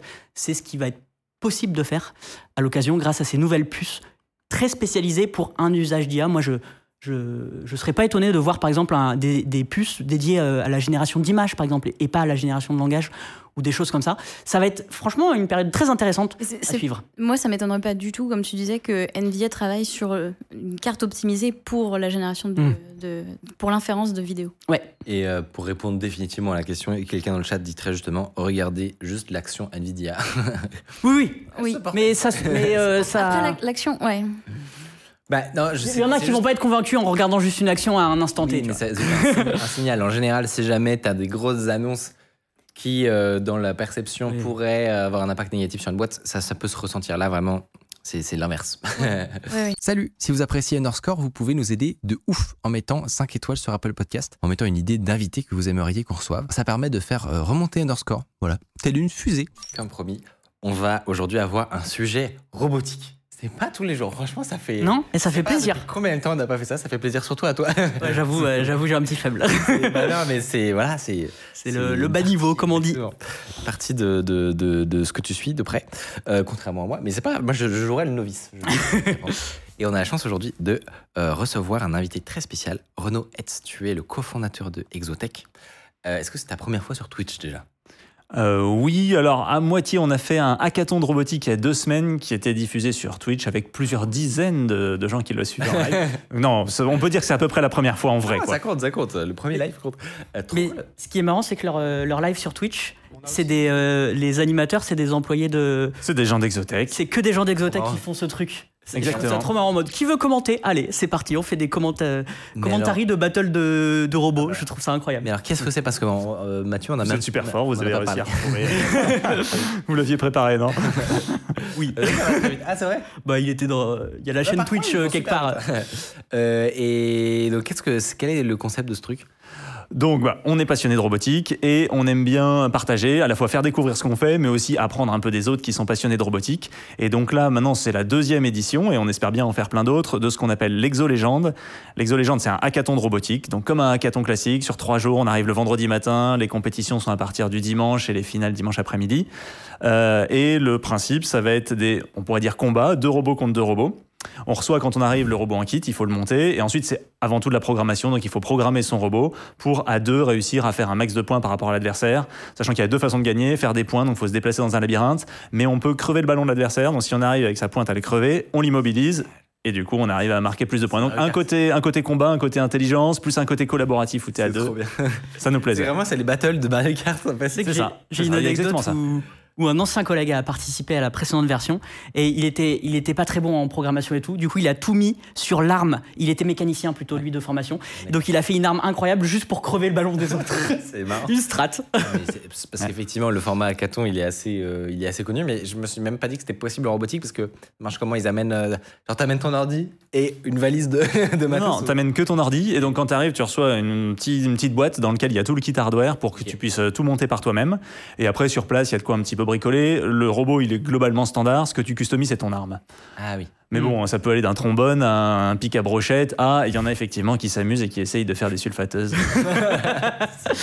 Mais alors, et du coup, le, le robot, il est standard, mais tu programmes comme tu veux. Du coup, c'est ce qui. Donc tu as deux robots, effectivement. Tu vas programmer à l'intérieur. Nous, ce qu'on a programmé, c'est l'arbitre. Donc au-dessus, il y a une caméra qui filme les robots et donc l'arbitre est automatique. Donc ça regarde les robots, ça regarde où ils passent, ça affecte les points.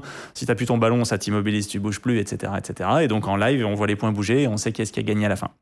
Par contre, dans les robots, le code dans les robots, c'est fait par les gens. C'est ça. C'est là où, où- c'est là où, euh, où le, la, la battle se fait, en gros. Tout à fait. Là, est sur l'arme, quoi. Et c'est marrant parce qu'on voit des gens euh, qui viennent du monde informatique et qui découvrent, et qui découvrent notamment quand tu fais, on pourra un peu en parler, mais de la programmation sur un robot, tu, te, tu as le monde réel. Et le monde réel, il réagit pas. D'habitude, quand on fait if condition, zen action, si on a la même condition, ça fait deux fois la même chose. Dans le monde réel, je glisse, j'ai de l'illumination, j'ai, etc. Donc euh, voilà, réussir à un peu à modéliser ce qu'il y a autour et apprendre à gérer tout ça, c'est c'est super intéressant. Franchement, j'ai trop envie de le faire. Ben, j'ai trop envie ceux, ceux qui écoutent, monde, vous êtes les bienvenus pour la- l'édition 3 l'année prochaine. qui sera l'année prochaine. Ok, trop, trop cool. Euh, sans plus attendre, après ces petites digressions, on va rentrer évidemment dans, dans le vif du sujet, ce qui euh, nous euh, rassemble aujourd'hui. Euh, et- Merci à Bastille, j'ai l'impression. C'est ça, tant avant que je commence. Ouais, il, a, il a dû faire un raid un que, de que je n'ai pas vu, mais, Merci. mais merci Euh, beaucoup. C'est un collègue streamer qui, voilà. qui nous envoie son audience. Exactement. Donc bienvenue à tous, installez-vous. Aujourd'hui, nous avons la chance de recevoir Renaud Hetz, cofondateur et directeur technique de Exotech. Vous connaissez peut-être pas ce nom. Moi, j'avoue, je ne le connaissais pas en fait. Comment est-ce grave, C'est grave. non, non, mais sur- après, j'ai réalisé à quel point en fait c'est un mastodonte quand même. Exotech, c'est absolument pas rien. C'est une des des plus grosses licornes, comme on dit, euh, françaises. Vous avez eu un, une- enfin, un parcours complètement, complètement dingue. Et voilà, si, si vous ne savez pas ce que c'est, ils sont un peu, on peut le dire, vous êtes un peu derrière le secret de, la livraison en 24 heures.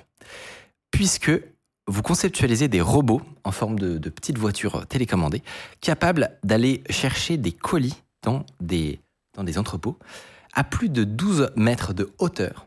Donc c'est vraiment en 3D, en un clin d'œil. En termes de vitesse de, pointe, on est, on est sur quoi à peu près? On est 4 mètres par seconde, donc ça fait un peu moins de 20 km heure. Un jogging bien, bien réveillé, quoi. Si en fait si c'est comme ça on, on- ça paraît pas tant que ça on se dit bah une voiture ça va vite. Mètres Mais- par seconde, c'est énorme. ouais vous allez voir en fait vous allez voir les, les vidéos c'est vraiment impressionnant. Rassurez-vous tout ça est dans des zones sécurisées on va en parler justement. Mais c'est- une technologie de pointe euh, qui pour vous donner un ordre d'idée est on peut le dire sans sourciller supérieure à la plupart des trucs qui existent notamment ce qu'il y a chez Amazon c'est quand même pareil, il faut le dire. Peut-être que toi, dans votre humilité, vous le direz pas, mais nous, on le dit. C'est complètement fou. Euh, on rentrera dans le détail technique de pourquoi justement euh, Amazon n'a pas ce, genre d'outils. Et vous, boîte française, vous, êtes en mesure de, le faire. Euh, on va vous expliquer. Enfin, on va essayer de. Moi, je vais poser mes questions tout simplement. J'en ai plein qui me viennent. Comment est-ce qu'on fait pour que des robots qui vont à cette vitesse se rendent pas dedans, par exemple? Euh, Est-ce qu'il y a des crash tests comme en voiture? Est-ce que vous, vous, les envoyez euh, à, haute vitesse? Euh, Quelles sont, bah, c'est quoi les technologies si demain je voulais monter une, boîte de, de, cette ampleur C'est, quoi hein, technologiquement ce qui se cache derrière? Tu nous diras ce que tu peux, ce que, tu peux dire, ce que tu ne peux pas dire, ce qui est la sauce secrète aussi. Et aussi euh, sur le plan théorique des algorithmes, parce que c'est une part hyper importante de, de, de, votre, de votre secret. J'ai cru comprendre, et, et c'est vraiment pas mon domaine, mais tu vas pouvoir nous expliquer, j'ai cru comprendre que en fait, il y avait des briques logiques qui sont assez similaires à ce que ferait par exemple un GPS pour calculer un déplacement d'un point A à un point B ou dans des jeux vidéo du qu'on appelle le pathfinding. Il y a des. On, on va un peu parler par exemple de théorie des graphes, des choses comme ça, sans rentrer dans le détail, mais, mais, mais je suis hyper curieux de voir qu'est-ce qui, qu'est-ce qui fait que, que tout- toute cette magie de robot et cette, euh, cette euh, effervescence que toi tu as vu Mathieu puisque tu es allé sur place Oui. comment tout ça est possible en fait? Parce que ça paraît assez, assez fascinant. Euh, et surtout, on reviendra sur la progression de, de- d'une boîte française quand même, parce que c'est pas tous les jours que. On a, je sais pas si on a. On peut en citer beaucoup d'autres, des boîtes de cette taille en, qui font du hardware en robotique de, de classe mondiale. Il y en a d'autres certainement, mais. Moi, c'est surtout la. Enfin, de mon propre expérience, la rapidité à laquelle vous êtes allé. Je vous ai connu, vous deviez être de nom, hein, de- de 30 environ. Euh, C'était dans les années 2017, je dirais. Et euh, bon, bah voilà, euh, vous étiez une boîte à côté de, de la mienne. Euh, et là, je vous retrouve quelques années plus tard. euh, Sur la Lune. et c'est vraiment une entre une immense boîte qui est, qui est partout. Moi, c'est vraiment la, la vitesse Ouais. d'exécution qui m'a impressionné et le, et le produit. C'est clair, Vraiment, ça va euh, être hyper intéressant. Vous avez vu, le programme est chargé, on a beaucoup, beaucoup de sujets à traiter. On va me redire les questions dans l'ordre. Pour vous donner voilà, un aperçu de tous les, tous les sujets. On est vraiment très honoré de faire cette collaboration commerciale du coup avec Exotex. C'est vraiment tout ce qu'on aime ici, on peut dire. Ah oui. Honnêtement. Euh, donc merci Renaud d'être avec nous ce soir. Est-ce que déjà pour nous remettre dans le contexte, tu peux nous expliquer avec tes mots ce que fait Exotex? C'est quoi vos solutions? Oui. Alors, j'imagine qu'il y aura peut-être quelques images qui passent, ça m'évitera d'avoir à tout mimer avec les mains. Mais donc, on va travailler pour les entrepôts logistiques de grands clients. Ça va donc servir à la fin à préparer des commandes qui vont arriver alors à plusieurs endroits. On va faire par exemple pour réapprovisionner des magasins. On travaille pour les magasins Uniqlo, on travaille pour Decathlon par exemple. Ça peut être pour du e-commerce, donc pour vous livrer chez vous. Notre premier client c'était Cdiscount par exemple. Ça peut être dans de la pharmacie pour approvisionner des pharmacies. Ça peut être dans de l'alimentaire. On travaille pour Carrefour, on travaille pour Leclerc. Donc en fait il y a plein d'usages dont on se rend pas forcément compte parce qu'à la fin on a à disposition autour de nous, soit chez nous, soit dans les magasins autour, tout ça. Mais au final il y a eu tout un voyage qui a été fait depuis l'usine, souvent en bateau jusqu'au port, puis dans un entrepôt, un entrepôt un peu régional, puis dans un entrepôt de livraison locale. Et à chaque fois, on va éclater, on va passer du conteneur à la palette, au carton, à l'article. Et nous, on est sur ce dernier moment de la chaîne logistique quand on passe du carton à l'article. Donc on va avoir dans les entrepôts de nos clients des flottes de robots. Donc euh, typiquement, un petit entrepôt c'est 20, un gros entrepôt ça peut être 400 robots qui vont manipuler les cartons. 400 robots. Ça peut être 400 robots. Les plus gros qu'on ait fait, ça doit être 450 et c'est au Japon pour Uniqlo justement.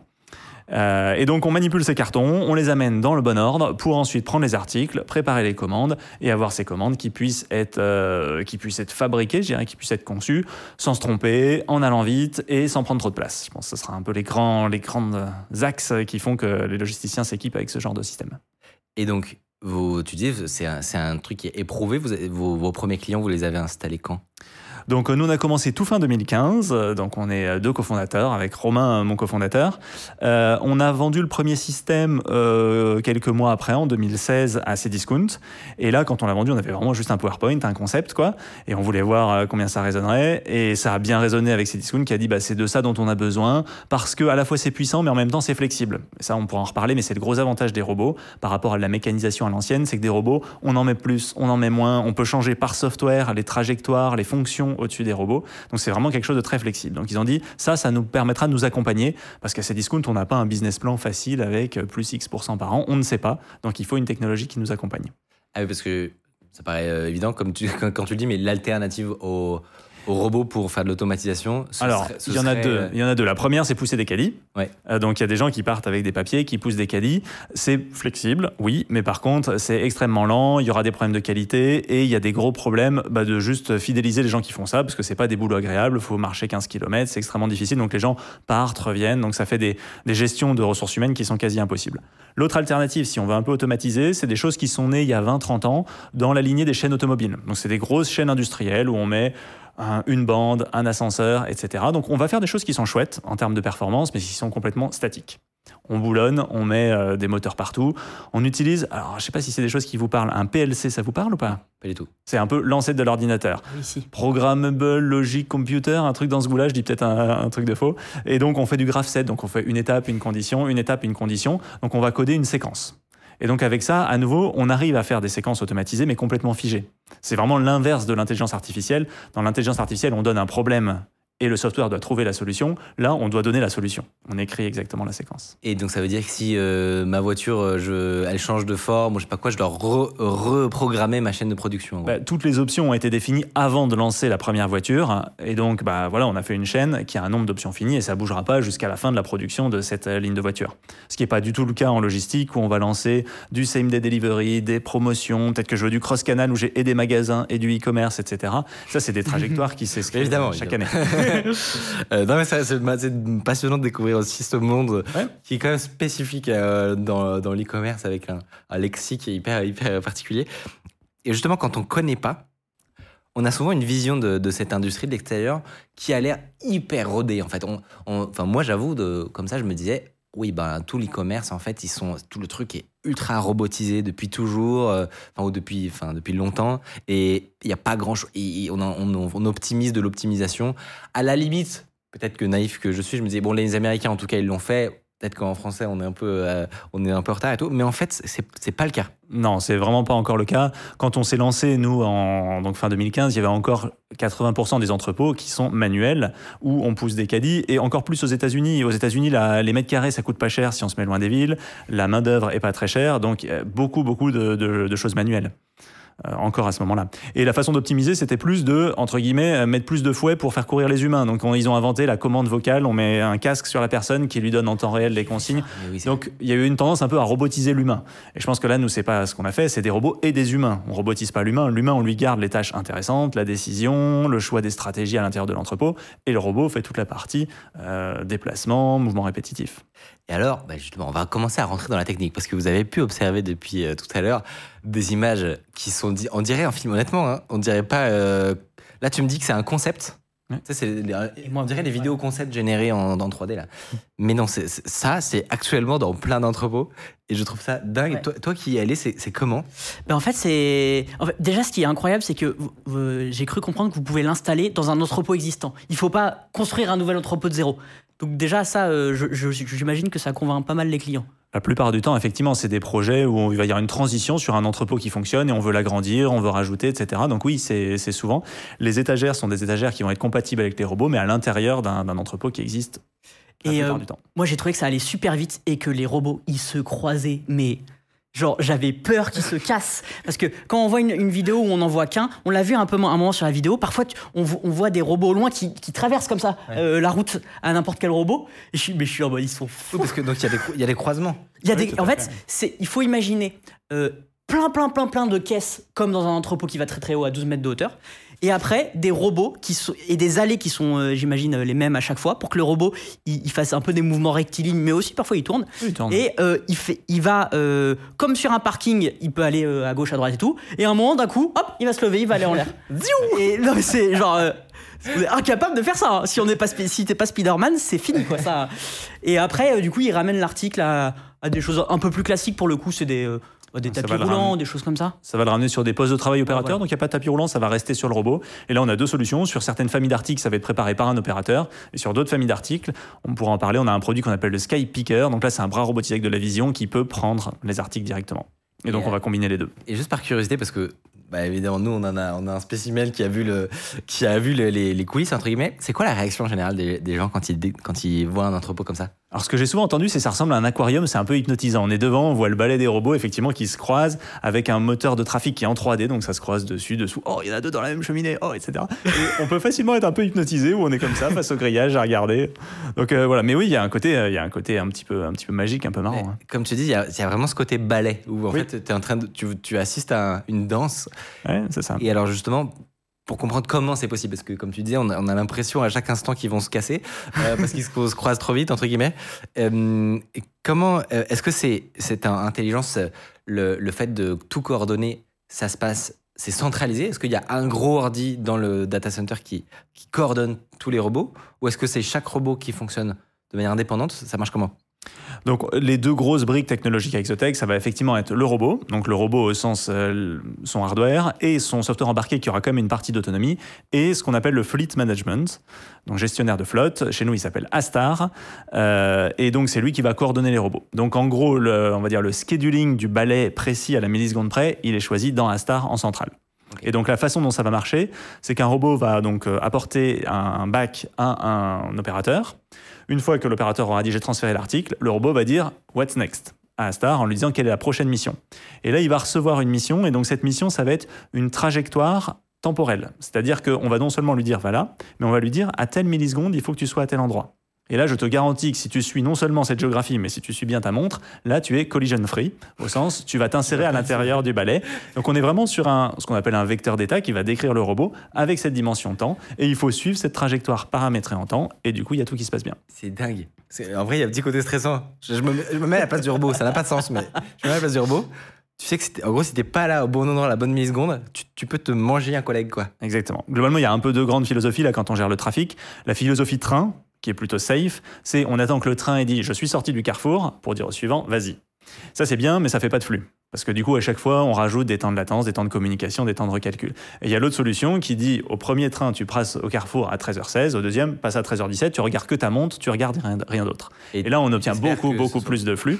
Et par contre, effectivement, euh, donc, sur des véhicules qui transportent des humains, je ferai pas ça. Sur des véhicules qui transportent des caisses, oui, c'est la meilleure solution pour avoir un flux euh, de folie. Et alors, on va rentrer dans le détail de savoir comment c'est possible. J'imagine qu'il y a peut-être des systèmes de correction d'erreurs, des choses comme ça. Mais déjà, d'entrée, est-ce que ça arrive des crashs? En, production, chez des clients, est-ce que c'est possible qu'il y ait des crashs? Donc, à nouveau, un robot, c'est génial parce que ça se confronte au monde réel. Donc, le jour où j'ai cassé une bouteille d'huile, oui, le robot, il glisse sur la bouteille d'huile, il fait zzzz et ça fait comme un flipper, et donc il va se prendre un mur.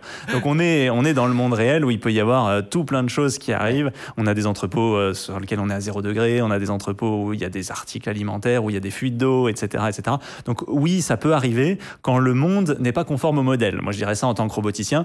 Quand le monde est conforme au modèle, les algorithmes savent le gérer et Ça non, il n'y a pas de sur ma crash. machine. Exactement. Par contre, dans le monde réel, bah oui, il y a un pourcentage de cas. Donc nous, on travaille justement à ce que les algorithmes sachent détecter un petit peu la même chose que ce qu'on peut avoir sur les ABS, c'est-à-dire si, ce que je vais appeler mon odométrie, donc si mes tours de roue sont pas conformes à ma vision, je vais avoir un petit peu comme une sorte de mal de mer d'un humain en disant il y a une décorrélation entre mes différents capteurs, donc warning, donc je ralentis, par exemple. Donc on fait tout pour essayer de comprendre est-ce que le monde est cohérent ou pas et ralentir si le monde n'est pas cohérent.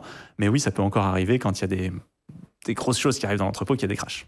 Et du coup, le logiciel qu'il y a euh, à l'intérieur de chaque robot, est-ce que c'est il, il est là euh, euh, sur ce que tu disais uniquement pour gérer en fait les, les moments où potentiellement ça va pas? Ou, ou détecter le- la faille? Ou du coup à quoi il sert en fait ce, a de logiciel? base, il est là qu'il pour- intelligent, le petit robot? Donc oui, il y a quand même de la vraie intelligence et des vrais algos à l'intérieur, au sens où il faut être capable de suivre la trajectoire qui a été donnée par en haut. Et pour ça, c'est pas si facile que ça. Euh, si euh, je te donne une trajectoire, tu peux pas juste fermer les yeux et la suivre parce qu'au bout d'un moment, tu vas te décaler, tu vas te prendre un mur. Donc en permanence, il va devoir appréhender la réalité qui est autour de lui pour en déduire où il se trouve. Donc parfois, j'ai la question en se disant, mais il y a qu'à mettre un GPS. Un GPS, ça passe pas à l'intérieur, et un GPS, c'est précis à 1, 2, 3, 4 mètres. Là, on veut des entrepôts denses, donc l'allée, elle fait 80 cm pour un robot qui en fait 75. Donc il y a 2 cm et demi de chaque côté. Faut pas Bon, compter sur le GPS. c'est pas gros honnêtement. voilà. Donc on est sur un robot qui doit comprendre son environnement et qui, à partir de cet environnement, doit d'abord répondre à la question où suis-je? Et ensuite répondre à la question comment aller où je veux. Très philosophique. Voilà. mais, mais du coup, il n'y a pas un temps nécessaire à. Parce que c'est- il y a un. Où suis-je? Mais du coup, ça peut le ralentir sur le train que- qui était prévu par le fleet management. Tout à fait. Donc lui, il a une trajectoire à suivre en temps et donc on va utiliser des algos qu'on appelle de feed forward. Donc il prévoit toujours à l'avance où il doit être. Il sait que dans son observation, il y a du retard et quand on compare, parce qu'on fait après globalement de l'asservissement, c'est-à-dire on va comparer l'endroit où on veut être et l'endroit où on est, mais il va le corriger en temps parce qu'il sait qu'il y a toujours un retard dans sa perception. ouais. Eh, Attendez, parce que vous êtes déjà euh, dans, la- dans les détails, mais moi, la question toute bête, comment il sait où il est? Donc, on va faire de la fusion de données euh, et on utilise de, donc ce qu'on appelle de l'odométrie. Donc, l'odométrie, c'est on, on compte au niveau des tours de roue. Donc, en fonction des roues, on voit comment ça se déplace. Et on va fusionner ça avec des capteurs de type LIDAR. Je ne sais pas si tu as entendu parler, c'est ultra utilisé dans la voiture autonome. Donc, des LIDAR, euh, ça va être un télémètre, donc quelque chose qui mesure une distance, qu'on projette sur un miroir qui est tournant. Et donc, comme on projette ça sur un miroir, ça va scanner tout autour. Quand on le voit, c'est un peu comme jouer au puzzle. Ça va dessiner une sorte de pièce de puzzle où là, on verrait euh, ton ventre, ton ventre, le mien, etc. Et ensuite, l'algorithme, il va jouer au puzzle en disant, mais cette pièce-là, où est-ce qu'elle fit par rapport à ma connaissance du modèle? Et l'endroit où elle fit, c'est probablement l'endroit où je me trouve. Donc en fait, c'est un peu comme le, sur le sur l'iPhone, euh, il, fait un, il fait un scan 3D de son environnement. Et après, comme il sait que dans, euh, dans, son, dans sa, sa carte, dans sa map euh, qu'il a en mémoire, la porte, elle est à cet endroit-là, il, il se positionne par rapport à tout ça. En gros, c'est ça Voilà, c'est des algos qui ont commencé à exister, je dirais qu'il y a maintenant 15-20 ans, qu'on appelle SLAM, Simultaneous Localization and Mapping. Et, euh, et voilà, et qu'on a progressivement adapté. Et on fait partie, on va dire, des premiers, alors on n'est sans doute pas les seuls, mais à l'avoir vraiment industrialisé, parce qu'il y a une différence entre le faire dans un labo et le faire sur, là on a 7000 robots qui tournent 24 heures sur 24, donc là ça demande un degré de, bah, de robustesse qui doit être super fort. Et, euh, et est-ce que ça veut dire que du coup, chaque robot, chacun de ces 7000 robots, est capable de faire une carte de son environnement et vous pouvez la visualiser? Donc euh, la carte, on va utiliser une carte qui va être commune, mais en temps réel, oui, il va faire cette espèce de jeu de puzzle qui va faire une sorte de carte locale et qui va en permanence matcher, et sur lequel on va aussi pouvoir voir s'il y a des deltas. Donc s'il y a plusieurs robots à un moment qui disent là ça matche pas du tout avec notre connaissance globale, là du coup on va pouvoir euh, remonter des problèmes et ensuite travailler pour la corriger. on, a- passé ça rapidement, mais donc là, tu nous mentionnes quelques problèmes. C'était quoi Enfin, qu'est-ce qui explique c'est toujours une question que j'ai quand il y a un, un truc une nou- nouvelle sortie, une innovation, c'est qu'est-ce qui explique que jusqu'à présent c'était pas possible? Est-ce que c'est juste que personne euh, avait eu l'idée ou est-ce qu'il y, y a- eu des verrous euh, techniques qui ont sauté récemment? Comment, Pourquoi euh, c'est possible maintenant de faire ça Je pense qu'il y a une combinaison de pas mal de choses. Il y avait effectivement le fait euh, d'avoir euh, déjà le besoin, donc le e-commerce qui augmente, la logistique qui structure, donc un besoin qui est fort. Et ensuite, euh, je pense qu'effectivement, la robotique, ce qui est beau, c'est que c'est pas une techno. Il n'y a pas juste un moteur d'intelligence artificielle. Ça va vraiment être une pile de technologies qui vont devoir s'agencer. Et pour y arriver, il faut que chacune des briques soit suffisamment forte. À la fin, la robustesse, c'est le maillon le plus faible de l'ensemble du système. Donc, c'est des capacités et des prix sur du software embarqué, sur des capteurs embarqués. Donc, par exemple, ne serait-ce que des caméras embarquées, il y a encore quelques années, on- les modèles étaient chers. Là, maintenant, ça commence à se démocratiser. Le processeur embarqué dans les robots, il fait la taille d'une carte bleue et il coûte de l'ordre de 50 euros. Pareil, euh, quand j'ai commencé ma carrière, c'était euh, plutôt gros comme ça et ça coûtait 500 euros. Donc, c'est des combinaisons de hardware qui coûtent moins cher, c'est des combinaisons de software qui sont possibles. C'est toutes ces choses-là, on va dire, qui, euh, qui maintenant sont agençables par, par une entreprise de notre taille. Mais depuis pas tant de temps que ça, du coup, visiblement. Ouais. Et, euh, et un exemple notamment, c'est que parmi les géants de, de l'e-commerce, euh, donc on mentionnait Amazon, mais il y en a peu- peut-être d'autres, euh, ils ne sont pas encore à ce niveau, en fait. Oui, bah, je pense que dans les choses euh, qui nous différencient, il y a ce côté, bah, il y a des, vraiment des ruptures technologiques. Je pense le fleet management où on a vraiment apporté des choses, la robustesse de localisation des robots, on a apporté quelque chose. Et l'autre élément, ça va être, et ça c'est des choses moi que j'ai appris en travaillant dans le médical avant, ce qu'on appelle l'ingénierie système. Justement, c'est la science de combiner les sous-systèmes pour n'en faire qu'un à la fin. Donc vraiment. Et là, il y a besoin de gros, c'est c'est la- l'architecture, mais l'architecture qui va dépasser l'architecture software, donc l'architecture et du software et du hardware ensemble, pour faire un système qui soit robuste et qui marche. Et, pa- et par exemple, le, le côté euh, 3D, donc le fait que là, tes robots, ils peuvent à la fois se déplacer euh, Ouais. au sol, mais monter tel Spider-Man, euh, ça, c'est euh, une, une innovation ou ça fait longtemps qu'on sait faire ça? Non, ça pour le coup c'est une innovation. Euh, Donc là c'est vraiment réussir à faire la capacité mécanique. Des robots qui grimpent, on va dire très compliqué. En robotique c'est facile de le faire compliqué. Ce qui est difficile c'est de réussir à trouver un moyen simple, euh, un moyen pas cher, un moyen robuste pour être capable de faire la fonction. Et ça je pense a été la, la grande innovation. Donc la façon, même si je refais un peu l'histoire dont on s'est lancé, c'est qu'on a vu euh, Amazon euh, donc, qui a racheté une boîte qui s'appelle Kiva, qui vient du MIT à Boston, qui fait des robots 2D, donc des sortes de tortues où ils se sont dit, plutôt qu'avoir des gens qui vont à l'étagère, on va faire une petite tortue qui va passer sous l'étagère, la soulever et vous la ramener. Et l'idée, euh, l'idée est formidable en utilisant du coup des technologies robotiques là qui commençaient à naître au MIT et euh, qui étaient plutôt des technologies euh, vraiment avancées. On a vu ça, on s'est dit d'un point de vue techno, c'est trop bien. Euh, deuxième chose, Amazon les rachète, ça montre qu'il y a un intérêt énorme, euh, que ça apporte vraiment quelque chose pour le business. Ah oui, Alors je les voilà. avais déjà vus. Ouais, je les On avais les voit ici. Et quand ils les ont rachetés, ils ont fermé le département commercial. Donc ils ont dit c'est pas une techno qu'on prend pour faire du business, c'est un techno qu'on prend pour faire de la différenciation. Ah. Et là on a dit c'est quand même vraiment fou. Faut qu'ils qu'ils allaient le garder pour en interne. Ils allaient le garder pour. Donc là on s'est dit il faut qu'on arrive à se lancer là-dedans. On a un peu des compétences en robotique, il faut qu'on essaye. Et là on s'est vraiment posé la question en disant en tant qu'ingénieur, on veut pas copier, on veut faire mieux. Qu'est-ce qu'on peut faire de mieux par rapport aux robots qu'on voit? Bah, ça se voit assez facilement. On voit qu'entre le haut de l'étagère à 2 mètres et le plafond, il y a bien 10 mètres de vide. On s'est dit, on aimerait remplir ces 10 mètres de vide. Alors Amazon, parfois, ils vont faire de la mezzanine béton, mais ça coûte super cher. Pour le coup, on revient sur des trucs structurants et pas flexibles. Donc on a dit, il faut qu'on arrive à faire des robots qui grimpent. Et donc là, et là, c'est même plus le génie de mon cofondateur, Romain, qui est le, le mécano à la base, de vraiment trouver un système qui soit euh, robuste, qui soit pas trop cher. Et, euh, et voilà, et quand on l'a trouvé, on s'est dit, là, je pense qu'on a un concept. On essaye, on y va. Franchement, c'est la classe. Honnêtement, comme tu dis, euh, des images euh, Non, veulent, euh, valent mille mots. Ouais, ouais. Et, euh, et moi, je j'ai j'ai rien fait. hein. Mais je trouve ça un peu classe quand même qu'on ait une boîte française qui est arrivée à ce, à ce résultat-là, alors que chez Amazon, ils sont toujours là en 2D là. Je pense que maintenant ils le savent et je pense qu'ils sont sans doute en train de, en train de réfléchir à comment passer à l'étape suivante. Mais, euh, C'est- mais pour l'instant, effectivement. Ça pourrait, être, ça pourrait être des clients un jour. Après, ils ont un côté très ingénieur à Amazon où ils aiment bien internaliser la compétence. Donc, c'est des clients dont je me méfie. Ils nous avaient déjà contacté pour faire un meeting en mode Ah, peut-être qu'on aimerait équiper un entrepôt. Et dans la réunion, il y avait Mr. Motion Control, Mr. Vision, Mr. Machin. Non, On je crois que aimerait là- des datasheets précises de tout ce que vous faites, s'il vous plaît. Donc, pour l'instant, euh, pour l'instant, on y va calmement, on va dire. ok, ok. Ah, hyper intéressant. Ce qui est fou, c'est que genre, vous êtes au Japon, euh, enfin, c'est pas qu'en France, quoi, euh, les installations de robots. Oui. Et ça, c'est, bah, on a de la chance, on est sur un marché sur lequel il y a des besoins dans le monde entier et des besoins qui se ressemblent. Parce que parfois, on est obligé de complètement changer la technologie, ce qui va être compliqué. Là, avec une même technologie cœur, elle peut marcher un peu sur tous les continents. À la base, dans l'histoire, on avait dit euh, d'abord on attaque en Europe autour de nous, puis ensuite on ira aux US, puis après on verra pour l'Asie. Et on était, si je dis pas de bêtises, en 2019 euh, à un salon qui s'appelle qui est à Stuttgart en Allemagne. Et là, justement, les gens d'Uniqlo étaient passés nous voir en disant ça, c'est la technologie qu'il nous faut. Est-ce que vous êtes au Japon? Et non, pas encore. Est-ce que vous pouvez y aller? On, dit, bah, on va y réfléchir très fort. On parle de combien de robots? Oh, bah, 450 pour commencer. On va y réfléchir. D'accord, on, y va. on va vraiment y réfléchir bien, bien, bien, bien, bien. Donc au début, on l'a quand même dit assez honnêtement, on n'est pas encore prêt. Donc on a fait un premier entrepôt avec eux en Europe pour, euh, bah, pour approvisionner donc les magasins Uniqlo d'Europe, donc qui est basé en Hollande, qui a été un succès. Et du coup, ensuite, bah, on a eu le temps de se structurer. Ils nous ont fait confiance et on est parti euh, au Japon.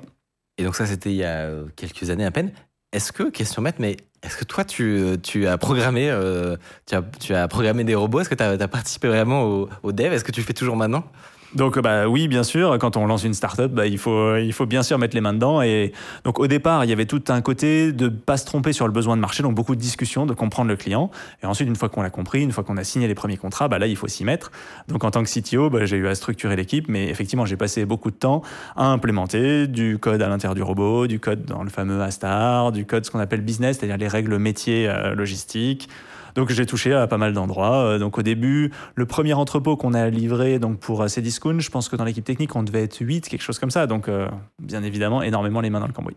Et voilà, et maintenant on est... En prod et il est toujours en prod. Ah, c'est pas mal. Donc, un- Franchement, c'est stylé. Ouais, non, il est toujours Ça en fait- prod. Ça fait combien de temps qu'il tourne? Et ben donc mi-2017, à l'été 2017, euh, on l'a déployé. Ah, quand même. Ouais, donc, euh, Oh, donc on commence. tient, euh, tu me diras, mais... On commence à avoir maintenant un vrai retour d'expérience. Les robots qui sont là-bas sont compatibles avec les autres systèmes. Les nouveaux robots qu'on fait, on peut les amener sur système. Donc on a vraiment ce côté toujours euh, la promesse client d'avoir quelque chose de flexible qu'on puisse faire grandir. Elle est, elle est remplie. Et alors, bah, justement, si, si on regarde dans le, dans le détail, on a parlé du fait que tous ces petits robots doivent parler avec euh, une sorte de- d'ordinateur euh, mère, entre guillemets. Ouais. Euh, comment se fait cette euh, communication? Donc on va être basé sur des euh, techno Wi-Fi, mais qu'on a industrialisé, au sens c'est pas un Wi-Fi où il peut y avoir tout et n'importe quoi. Euh, Dedans, on a utilisé des protocoles sur lesquels on est capable de garantir les temps de réponse, puisque les temps de réponse sont importants entre, entre le robot. On l'a vu dans la gestion de trafic. Si un robot, par exemple, est en retard sur sa trajectoire, il faut qu'il puisse prévenir en haut pour qu'on puisse prévenir les robots impactés. Donc on veut des latences. Donc les, on va dire les sous-jacents sont assez classiques. Par contre, l'utilisation qu'on en a fait est extrêmement sous contrôle. Donc en termes de programmation, je sais pas si tu as déjà fait une émission sur le côté temps réel. Quand on programme en temps réel, en gros, on doit tout maîtriser. C'est-à-dire il ne doit pas y avoir d'éléments perturbateurs ou statistiques. Donc là, ça va être un petit peu le même genre de philosophie qu'on va appliquer. Donc, c'est vrai, vous avez modifié le, le protocole Wi-Fi, en gros. On a utilisé le protocole Wi-Fi et nous, les couches du dessus, les couches au niveau UDP, au niveau TCP qui sont au-dessus, on les a utilisées de sorte à enlever tout ce qui n'était pas déterministe pour pouvoir garantir euh, la communication. Et du Ah coup, oui, c'est combien de millisecondes qu'il faut euh, au max, qui est autorisé? Pour éviter que ça foute le, bo- le bordel Donc, dans l'entrepôt Alors la première chose, quand ils vont se parler, c'est qu'il faut qu'ils sachent se parler sur une même horloge. Donc il faut qu'on synchronise l'horloge à moins d'une milliseconde près. Parce que quand on dit vas-y, je peux te le dire à l'avance, par contre le vas-y, il faut qu'il soit au bon moment. Donc euh, le plus important est pas tant la rapidité à laquelle je parle, mais quand on va se parler, de pouvoir parler avec un temps qui est commun. Donc là, on est sous la milliseconde. Et après, l'autre, ça va être la capacité de réaction uniquement en cas dégradé, où là, il faut aller vite. Donc à nouveau, c'est la flaque d'huile. Je passe sur une flaque d'huile, dites aux autres robots qu'il ce serait peut-être pas mal de freiner. Et là, on est plutôt de l'ordre de la dizaine de millisecondes. Ça va quand même assez vite. hein. On s'en rend pas compte, mais Oui. Ça va Euh, quand même très très vite. parmi les questions que j'avais, est-ce que vous faites des crash tests? Ça existe, ça? Alors oui, ça peut arriver justement parce que comme on est dans le monde réel, il peut y avoir euh, des collisions. Donc un robot, il va avoir un pare-choc. Et quand on design un pare-choc, eh ben, il faut qu'il absorbe de l'énergie. Et donc oui, on fait des crash tests pour voir combien notre pare-choc absorbe de l'énergie. Est-ce que vous avez crash test en slow-mo euh, quoi? On peut pas Et oui, je pense qu'on doit avoir ça, mais je pense qu'on le garde en interne. T'as dommage, c'est tellement satisfaisant. Mais, euh, mais c'est ça qui est chouette. Dans les équipes R&D, on va avoir des ingénieurs avec des compétences super variées. Donc ça, ça va des ingénieurs mécaniques qui vont faire du dessin de structure. On a des ingénieurs tests qui vont les tester. Des ingénieurs software sur des variétés super grandes. Donc allant euh, du software embarqué, on est du C dans un microcontrôleur. Euh, des gens qui vont faire du C++ dans de l'algo toujours en embarqué, contraintes de ressources, contraintes de temps réel. Des gens qui vont faire du C++ sur du vrai algo qui doit tourner vite. Donc là, ça va être tout le fleet management. On est sur des combinatoires qui sont immenses. Donc en termes de combinatoires, on appelle ça des problèmes NP complets quand, en fonction du nombre d'éléments, la complexité est exponentielle. Donc là, vraiment de l'optimisation des maths de l'algo. Et après, au-dessus, on aura du Java pour tout ce qui est le software business, le back des interfaces, des interfaces soit les API, soit les interfaces front, et ensuite du front en web. Bon, belle stack. Franchement. Et c'est ça, dans un, un entrepôt euh, logistique déployé par Exotech, peut-être quelque chose que je dois dire, on vend pas des robots, on vend toujours une solution complète. Donc Ouais, oui. on va pas nous acheter trois robots, on va vend- acheter un système de préparation de commandes. D'accord. Donc il y aura toute la stack software qui sera déployée. Et donc quand on déploie un entrepôt, c'est environ 50 euh, types de software différents, dont certains, genre le software qui contrôle le robot, il est fois le nombre de robots, mais il y a 50 types de software différents qui vont faire la stack générale pour faire tourner l'installation. Et bah, tu, tu parlais du prix. Si tu fais le calcul et que tu, voilà, tu fais le, on fait la division, ça, c'est combien du coup un robot en moyenne? Donc Si je veux m'acheter un robot là pour ranger les. Parce qu'on a, si tu veux, on a un, un entrepôt là. Ouais. où il y a un peu de bazar. Qui est rangé, mais parfois il l'est pas. Euh, si je Donc, veux un robot. Ouais. Donc t'achètes pas un robot, t'achètes une installation. Donc si je fais sur une installation, une petite installation, ça va être de l'ordre du million d'euros. D'accord. Et une grosse installation, ça va être plusieurs dizaines de millions d'euros. Ben, je sors mon porte. non, ok, c'est c'est, Voilà. euh, les ordres de grandeur. Et donc une petite installation, ce serait quoi? Ce serait une vingtaine de robots, ce serait plusieurs milliers de bacs. Euh, et quelques postes de travail opérateurs qui vont permettre de faire tourner. Donc euh, ça, ça va être par exemple un drive ou des choses comme ça qui sont plutôt des petites installations. Ça va être cet ordre de grandeur-là.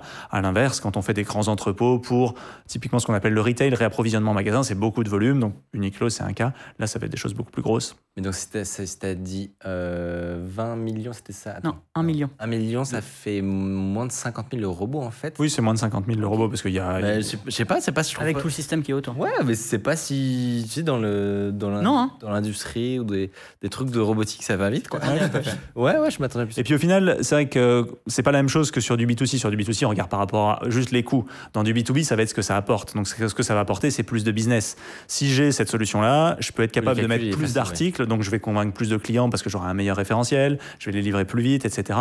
Donc euh, souvent, ça se met en face de revenus qui sont largement supérieurs à ces coûts En investis. fait, ça doit pas être si, si difficile. Il suffit de faire euh, combien ça vous coûte, voici le prix de la solution, et ils voient très vite s'ils vont gagner des sous. Dans, dans l'industrie, Ils amortissent façon- ça sur 2-3 ans. Ouais, sur- dans l'industrie, les décisions d'investissement, elles sont faites sur du Ouais. ROI, du payback. Donc oui, ils regardent, euh, on va regarder deux choses. Est-ce que ça nous fait économiser? Est-ce que ça nous fait gagner? Donc plus de chiffre d'affaires, moins de coûts, puis après on met en face l'investissement. Le PowerPoint n'est pas si compliqué. C'est ça non, que je voulais non, dire. euh.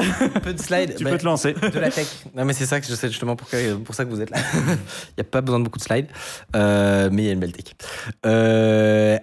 Euh, j'ai mon trou de mémoire, mais je sais Moi, si tu veux, j'ai. j'ai- Non, je t'en prie. Moi, je voulais qu'on. parce qu'on a parlé un peu de la, la théorie technique du hardware, euh, mais maintenant, d'un point de vue de, de la, de la- du logiciel, il y a un, un aspect qui m'a toujours intrigué, mais ça me rappelle mes vieux cours de- de- d'université, je crois. Euh, C'est tout ce qui est calcul de, de, de trajectoire, Ouais. euh, théorie des graphes, etc. Est-ce que tu peux nous expliquer comment ça marche dans, un, système de, ce type-là pour à partir d'un point A, décider quelle est la route pour aller à un point B Et est-ce que, d'un- d'une certaine manière, c'est pas un peu ressemblant à un GPS Alors, euh, c'est intéressant. Donc déjà, la meilleure façon pour tous ceux qui sont intéressés par ce problème-là, c'est de venir à l'Exolégende. À l'Exolégende, nos robots, ils se déplacent dans un labyrinthe et s'ils savent pas euh, trouver un chemin, bah, ils restent bloqués. Donc on voit les gens qui arrivent à notre hackathon et souvent au début, ils sont exactement. Donc ils disent, j'essaye au nord jusqu'à ce qu'il y ait un mur. Quand il y a un mur, je tourne à droite. S'il y a toujours un mur, je retourne à droite. Et souvent, on finit par faire des robots qui tournent en rond. Donc il faut aller vers des vrais algos où on fait une vraie modélisation de la carte, des endroits où ça passe, des endroits où ça passe pas. Et on va chercher. Donc on le modélise, comme tu l'as dit, sous la forme d'un graphe. Donc un graphe, c'est des nœuds, des endroits où je peux être. Et des arêtes, c'est les endroits où je peux aller à partir de cette position-là. Et de là, on va pouvoir itérer. Et donc là, il y a plusieurs façons de le faire. Le premier mathématicien qui a proposé une solution, il s'appelle Dijkstra. Dijkstra, donc c'est facile. Les flashbacks d'université là. On fait, on fait un rond, donc on part de l'endroit où je suis, je vais explorer ceux qui sont autour, puis ceux qui sont autour de ceux qui sont autour. Et donc en fait, on va avoir une sorte de rond où je vais partir de l'endroit où je suis, je regarde tous les chemins possibles jusqu'à ce que mon rond, ting, il touche ma destination. Et là, je dis, ah, j'ai trouvé un chemin qui va à ma destination. C'est bien, mais c'est long. C'est-à-dire que si je veux trouver euh, le chemin qui m'emmène, euh, disons, aller à Marseille, je vais aussi trouver le chemin qui m'emmène à Berlin, parce que les deux sont à 1000 km, donc j'aurais trouvé tous les chemins amenant dans toutes les villes allant de Paris à, à toutes les villes à moins de 1000 km. Il y a beaucoup de calculs pour rien, quoi. Ex- Si je voulais aller à exactement. Marseille, oui, effectivement. Donc ensuite, on va, euh, il y a des algos qui ont été améliorés, dont un qui s'appelle Astar, d'où le nom de notre logiciel, euh, sur lequel donc on rajoute des heuristiques. On va partir de, donc il y en a qui vont permettre d'aller plus vite sans trouver euh, forcément la meilleure solution mathématiquement, et il y en a qui vont garantir, qui vont avoir des garanties mathématiques, tout en allant beaucoup plus vite. Donc là, ça va être, euh, en gros, on va dire, ça va être, on va progresser non plus en forme de rond, mais plutôt en forme d'ellipse, en disant, je sais que le chemin restant, il fait au moins la distance à vol d'oiseau.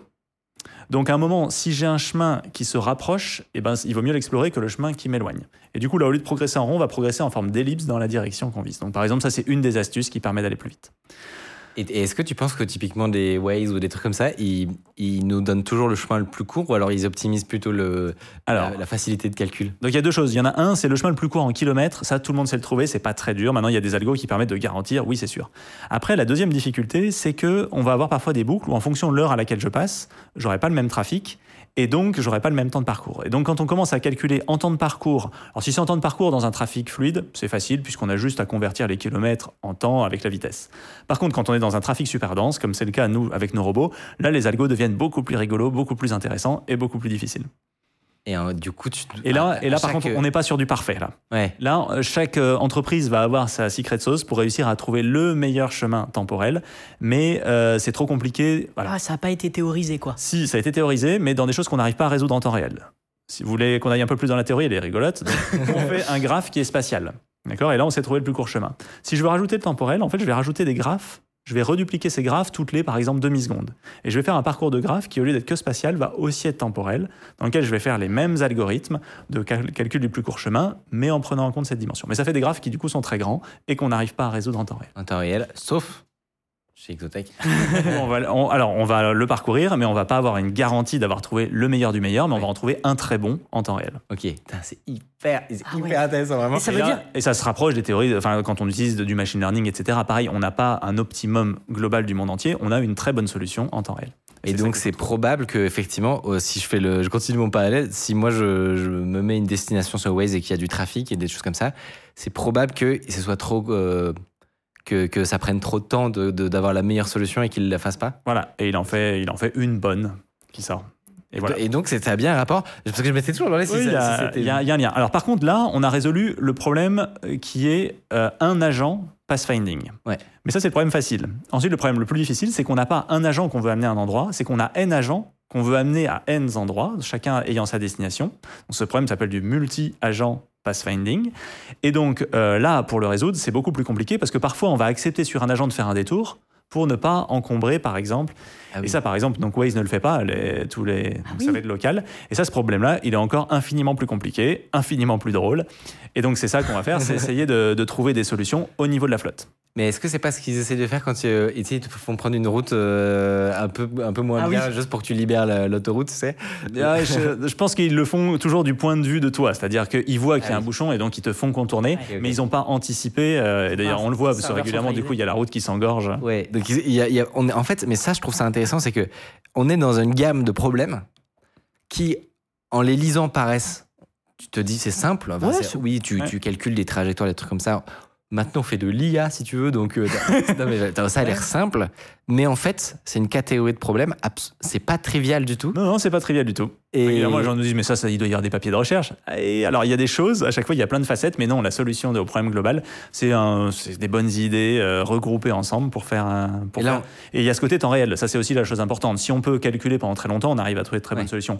Là, des robots, euh, chaque seconde que je passe à calculer, c'est des secondes où le robot bouge pas. Donc, euh, Et est-ce que si les, les puces euh, deviennent encore plus puissantes, ce calcul qu'on n'arrive pas à faire en temps réel actuellement avec les robots et qu'il faut optimiser, on pourra le faire en temps réel ou c'est pas lié à la puissance de calcul? Donc, si, si, c'est lié à la puissance de calcul. Actuellement, on le fait en temps réel, mais à un moment, on a trouvé une bonne solution et on doit s'arrêter parce que c'est l'heure d'envoyer la mission et on va pas plus loin. Plus on a du hardware qui va vite, plus on est capable de continuer à chercher, continuer à optimiser, tester plus de, de combinatoires. ouais. Et surtout pour dire aux gens, là, on a donné l'exemple de, des, euh, des, des recherches de GPS, mais c'est la même chose dans les jeux vidéo, par exemple. Ouais. Quand vous euh, jouez à Age of Empires, là, que vous cliquez à un endroit, et ben, il y a une recherche du, du chemin le plus court. C'est en temps réel en plus dans un jeu vidéo en fait. Tout à fait. Donc, il y a des similitudes assez fortes avec le jeu vidéo. Dans le jeu vidéo, je sais pas s'il y a- ce côté d'optimiser le mouvement de plusieurs agents en même temps, mais c'est pas impossible qu'il y ait des Euh, cas où ça, il y a bah, des cas où ça se voit aussi. hein. ça a du sens euh, si tu as des routes. Euh, et si, si tu as un nombre restreint de Ouais. routes, Ouais, effectivement. Et à mon avis- répartir Ouais, euh, ouais. pour pas que ça passe question. à Ouais, l'ordre. bonne question. Si, je, je sais pas si, euh, je sais pas Quel je- jeu, quel jeu pourrait mettre ça en place Ah, c'est Ouais. hyper, hyper stylé. Et, hum, et bah, j'ai oublié ce que j'ai dit. Si, si, si, je sais. Là, là, du coup, on a, on, on, on a fait un peu des parallèles avec d'autres. euh, Peut-être juste un mini point, pardon, pardon. je te repasse. Mais dans les choses qui sont intéressantes, je vois moi depuis le début de ma carrière, j'ai fait beaucoup d'algo de ce type-là. Parfois, souvent, il y a la question de et les puces et la puissance de calcul. Moi, depuis que j'ai commencé à bosser, je sais pas, peut-être que maintenant ça fait quatre fois mieux que ce que ça faisait au début. Par contre, les algos, quand on trouve une bonne idée, on peut facilement faire 100 fois mieux que ce qu'on faisait, Hmm. faisait avant. Donc, dans les équipes R&D, j'ai beaucoup plus de mathématiciens que de gens qui optimisent la gestion du cache ou les processeurs qu'on va utiliser. Et ça, c'est royal. C'est-à-dire que avec euh, euh, les softeux, les, qui travaillent à Exotech, ils ont hein, comme joujou un truc qui vaut 10 millions d'euros de hardware sur lequel on met un algo. Et s'ils ont une bonne idée, on peut faire produire 5% peut-être plus avec le même hardware. Donc, un du point, de vue, fort, ouais. du point de vue du client, ben voilà, c'est comme si ces 10 millions lui rapportaient 5% de plus que, que ce qu'il avait acheté. Donc il y a vraiment des bonnes idées à trouver, des bonnes idées d'algorithmes, où depuis le début d'Exotech, euh, depuis le début d'Exotech, la capacité des, on va dire, de calcul n'a pas radicalement changé, et pour autant, on a vraiment multiplié par plusieurs ordres de grandeur la, la capacité du système. Et donc c'est toujours en cours et toujours en cours d'amélioration. quoi. Et c'est toujours en cours, et là, euh, en ce moment, il y en a encore. euh, Et et Tant qu'on est, tant qu'on est dans les.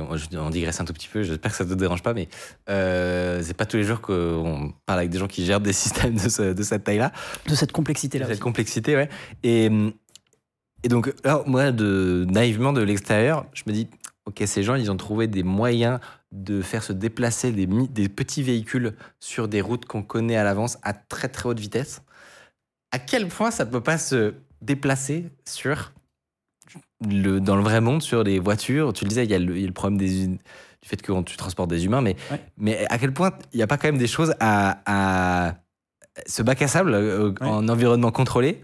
Est-ce qu'il y a des choses qui pourraient pas se transposer sur euh, des véhicules, des voitures, des trains, des choses comme ça? On a énormément de choses qui sont en commun avec les startups qui sont lancées sur les véhicules autonomes. Depuis les capteurs, le lidar, les algorithmes, la localisation, les détections d'anomalies par rapport au monde réel, c'est des choses qui ressemblent.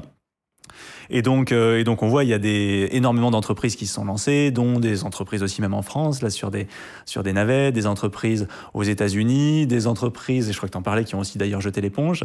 Euh, je crois que tu en parlais dans Apple. Euh, euh, Comment ça s'appelle? J'ai oublié. Apple, a, Apple avait Ah lancé. oui. Apple. Oui, J'ai oublié ce que je raconte au début de l'émission. Apple avait lancé ouais. une initiative et s'est arrêté. Donc, Ouais. je pense qu'on est effectivement dans un contexte où c'est un petit peu plus facile. Alors, à la fois, c'est un peu plus facile, à la fois, euh, un véhicule, il roule quelques heures par jour. Nous, ça roule 24 heures sur 24. Donc, il y a quand même besoin, en termes de fiabilité, d'être sur une vraie horloge, mais dans un monde où il y a de l'incertitude, mais moins que dans le monde réel. Et donc, ça nous permet effectivement de, de robustifier, d'industrialiser des choses qui seront le futur, j'en suis certain, sur, euh, dans, les rues, euh, dans les rues un jour. Peut-être que bientôt il y aura plus de feux rouges et on va, euh, au croisement, on va juste se croiser à 50 km/h. Ce sera super flippant. Exactement ça. Mais tout sera calculé. Euh, est-ce- moi, j'ai, euh, si, j'ai eu, j'ai, j'ai- tu, tu as dit que les robots ils roulaient 24 heures sur 24. Comment vous, vous faites pour euh, les batteries? Ouais, donc euh, les batteries, donc une batterie globalement, elle va durer 55 minutes et ensuite il va se charger 5 minutes. Donc la flotte va tourner 24 heures sur 24, mais on aura un tour de rôle euh, qui va être sur le, ce qu'on appelle le booster, donc le chargeur. Et donc c'est la responsabilité à nouveau du chef, Astar, euh, d'organiser la rotation. Donc c'est une sorte de ressource partagée, on pourrait voir ça a- comme de l'informatique. Il y a un, un stand pour, euh, re- de recharge, quoi. Voilà, à côté de chaque interface du système à l'extérieur, il y a un point de recharge et ils vont y être assignés à tour de rôle. Donc si j'ai besoin d'un point de vue flux de 10 robots, je vais en mettre 11 et je sais qu'il y en a un en permanence qui sera à tour de rôle en train de se charger. Si j'ai besoin de 100, j'en mettrai 110. C'est facile. D'accord, ok. Oh J'ai vu, euh, je je te la transmets. Bah si, c'est trop tard, j'ai commencé, mais je te transmets une idée du chat qui sont en moyenne pas, pas ouf. hein. On critique pas l'audience. hein. Ça dépend, ça dépend. Ça, ça dépend. Parfois, on peut se, per- se permettre. Euh, c'est de pour résoudre votre problème de pathfinding, ce serait de brute forcer le problème et de calculer maintenant tout de suite toutes les combinaisons. C'est possible, mais après, il Oui, faudrait pouvoir les enregistrer. Mais il y a toujours le problème de l'huile renversée au sol, quoi.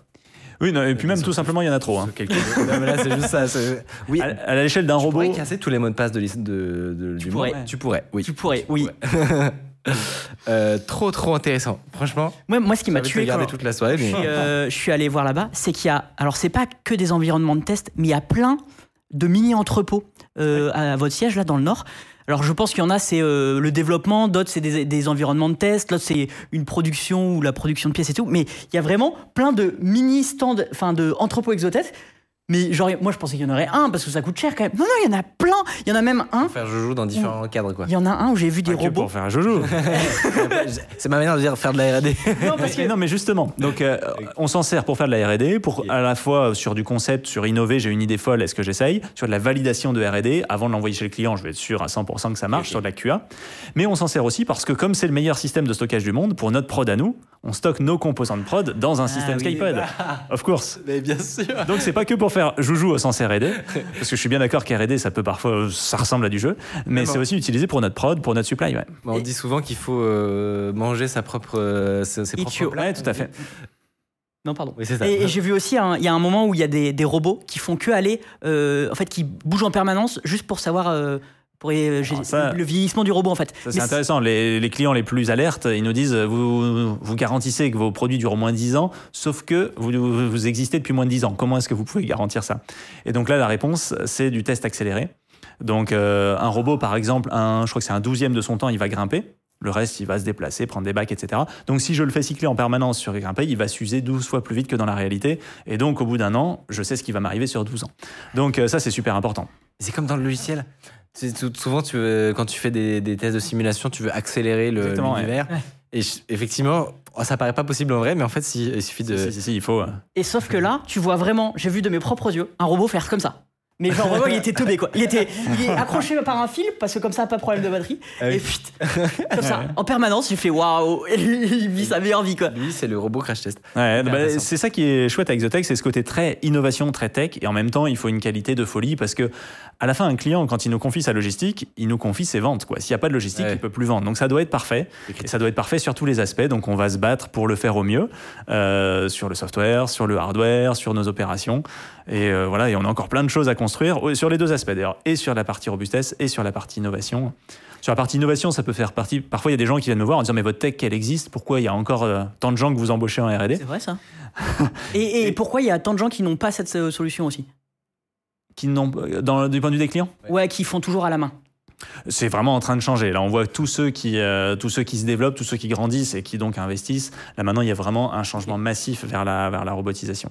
Mais donc pourquoi il y a encore besoin de tech? Il y a un peu deux dimensions. Il y a une dimension où ce qu'on dit on peut améliorer à l'infini ces systèmes là on peut améliorer les algos. On peut avoir des robots qui vont plus vite. On peut consommer moins d'énergie etc je peux prendre sur le côté un petit peu empreinte écologique, il y a les batteries par exemple. Donc on a des batteries. Au début d'Exotech, nos batteries, elles duraient 3 ans. Alors en tournant 24-24, donc c'est déjà bien intensif. Mais au bout de 3 ans, il fallait les changer. On a réussi à faire une deuxième génération, on est à 5 ans. Là, on travaille sur une future génération, on espère arriver à 10 ans. Donc voilà, il y a plein d'axes d'amélioration. Et le deuxième, ça va être étendre la gamme produit. Donc l'entrepôt, c'est un terrain de jeu qui est chouette. Là, pour l'instant, on a fait, je dirais, un peu le moteur de l'entrepôt. C'est comment je rassemble les articles. Après, de la porte d'entrée où il y a un camion qui arrive jusqu'au moteur et du moteur jusqu'au camion qui va expédier, il y a encore plein de trucs qu'on peut faire. Et donc là, sans pouvoir tout révéler, on a encore des éléments qu'on va, qu'on va Dans étendre. les cartons. Très, très intéressant. Pour ceux qui ont été passionnés comme nous, j'imagine, de, euh, de toute cette, euh, de cette merveille que vous êtes en train de concevoir et qui voudraient y participer. Comment, euh, qu'est-ce qui, qu'est-ce qui est possible? Est-ce que vous recrutez? Euh, Quel genre de poste? Donc on recrute et euh, à nouveau bah, sur la robotique il y a plein de métiers différents. Euh, là je pense que ça vaut le coup de parler plus des métiers software, mais donc euh, déjà en software la R&D elle est faite en France sur deux sites à Lille et à Lyon. Et donc, les stacks vont être super différentes, allant à nouveau du C embarqué bas niveau, du C++, des maths appliquées, de, du machine learning, euh, de la vision, du Java sur du software business et du web.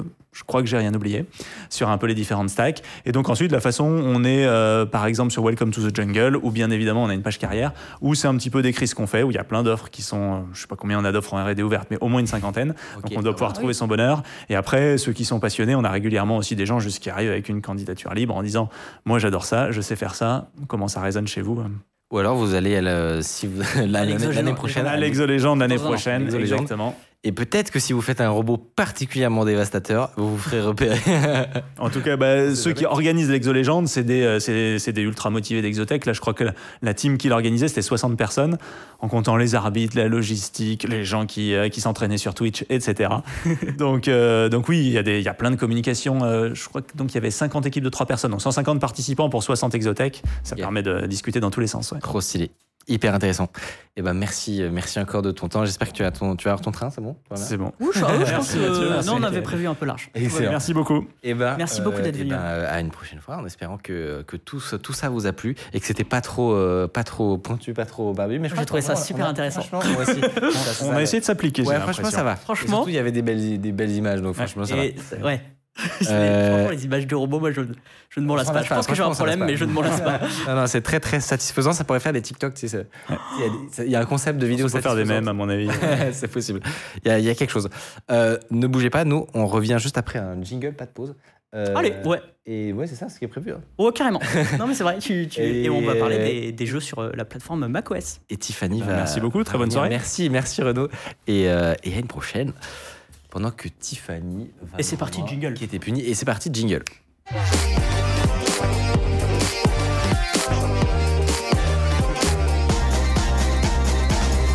On s'est fait euh, de De manière rapide, mais efficace. Rapide et efficace, effectivement. Sans plus attendre, je vous propose qu'on enchaîne euh, sur notre prochain sujet. Surtout que ça va être un peu plus léger. On a parlé robotique, on a parlé hardware, cartographique. Cette fois-ci, on va un peu détendre l'atmosphère. Ah merde.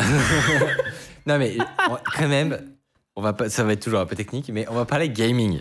Et on va parler de gaming sur pas n'importe quelle pla- plateforme, sur macOS. Ce qui est quand même deux, deux concepts normalement qu'on n'allie pas. Il y a, il y a- il y a- Il y, a, il y a une résistance qui Ouais, se il y a- fait à l'oreille. Exactement, c'est un peu bizarre.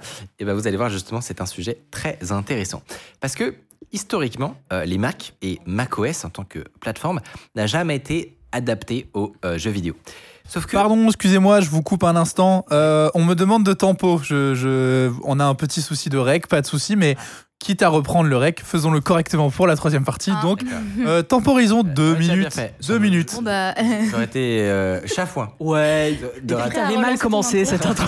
Je suis désolé, je suis vraiment désolé. Ah, t'as plutôt bien fait. Euh, c'est gênant du coup, non? Il y a- il y a T'es là. pas de- Moi, j'avais une super question, mais j'ai pas pu Ouais. la poser. Je me demandais comment ils font pour que les, les racks, là, ils, ils tiennent et ils soient stables. Parce que si t'as déjà vis, hein, empilé. des grandes- Ouais, Mais en non, fait, mais si chose déjà empilé des trucs, tu sais que plus tu montes Ah oui. haut, plus, moins c'est stable. Mais en fait, quelque chose qu'on n'a pas, pas vu et qui, qui se voit plus difficilement sur les images, mais quand le, le robot il est sur un, un entre deux racks, là, il monte, et en fait, après, pour aller chercher une caisse, il a un truc qui se déplie sur le côté et qui va chercher la caisse comme ça. Hmm. Et donc, du coup, je pense qu'il y a un truc qu'il a. Enfin, c'est c'est bien coordonné, quoi. Je pense que la question de titre, c'est un rack. Euh, plus tu rajoutes du poids en haut sur un côté, plus c'est casse-gueule. Hmm. Mais c'est possible que. on- Est-ce que par exemple, tu penses qu'ils sont vissés euh, genre des deux côtés, Ah. tu vois, en mode Oui, c'est possible. Bon, ça, c'est de la C'est mécanique. possible, mais j'ai- euh, j'ai vu des, des, des plans drones qui passaient au-dessus, donc c'est c'est pas complètement relié au plafond non plus. Tu vois. c'est- Ils sont pas si lourds que ça. Non, non, ils sont pas reliés au plafond. Et non, en vrai, bah, bah, mais moi, la, la mécanique et moi, ça fait un peu deux, j'avoue que je sais pas. Mhm. Bah, Bonne question. c'est mon côté bricolo qui, qui a pris le dessus. On leur demandera, on te fera un petit mail. Super, Euh, faisons ça. Exactement, avec les, les specs euh, techniques, histoire de remonter ce, ce, ce rack dans le, dans le bureau. Parfait, parfait. On a, on a quoi? On a 2m20 de hauteur. Je pense qu'on peut mettre 4 bacs. Oui, je continue à tempo un petit peu parce que je vois que ça s'agite à côté de moi, tout à fait. J'en ai déduit que effectivement c'était. Oui, bah tu n'as plus d'oreillettes, que fais-je? Surtout qu'il a pris sa voix de tilt immeuble. Genre, euh, attends, parce que je vais vous raconter un truc en fait. Dingue. Et Non, non, mais plutôt, plutôt que de meubler, on va demander à Tiffany comment elle va. Oh, euh, bah, euh, euh, bah, tu me mets en the spot. Non, mais ça va très bien en vrai. euh, C'est quoi euh, tes sujets? C'est-à-dire au Les travail. vacances? Alors, j'ai- alors les t'es vacances. T'étais pas à la montagne Si loin. C'est pas aller au ski? Et alors. Réponds si, si, non, mais je, je m'entraîne. Euh, Ah, oui. peut-être, peut-être que le, le chat. ne Je sais même pas si on a mentionné ça, mais avec Mathieu, on va faire un. On va faire un ultra trail, gars. Assume. Ouais, ouais, Et- et ouais. du coup, bon, tu Ouais. fais pas le même que moi, je crois. Non, non, non, toi, t'as décidé de faire 56 km parce que euh, on sait pas pourquoi. Le- ouais, voilà, mais t'en fais un aussi, et c'est très Ouais. bien. Et du coup, c'est Ça va un- être c'est quand c'est hein. en juin Ouais, j'ai Voilà, pas commencé l'entraînement, tout va bien. Allez. C'est en juin, donc il faut courir, voilà. euh, et donc, euh, je... c'est ça ma vie en ce moment. Pour l'instant, notre entraînement, c'est de commander des Uber Eats avec des bières. Ah bah super Mathieu Non mais hein, comment tu vas pas abandonner au dernier moment C'est bon, on a- jouté sous les roues. Non mais euh, je vais pas essayer de me défendre parce que voilà, juste. euh, Juste t'auras les rotules pétées à la fin. quoi. Voilà, exactement. Non mais c'est c'est le but. Mais ça sera en juin, il restera plus beaucoup d'émissions donc ça, ça ira. Et, ça- et tu le, vous le faites où Ça tue Ultra Trail?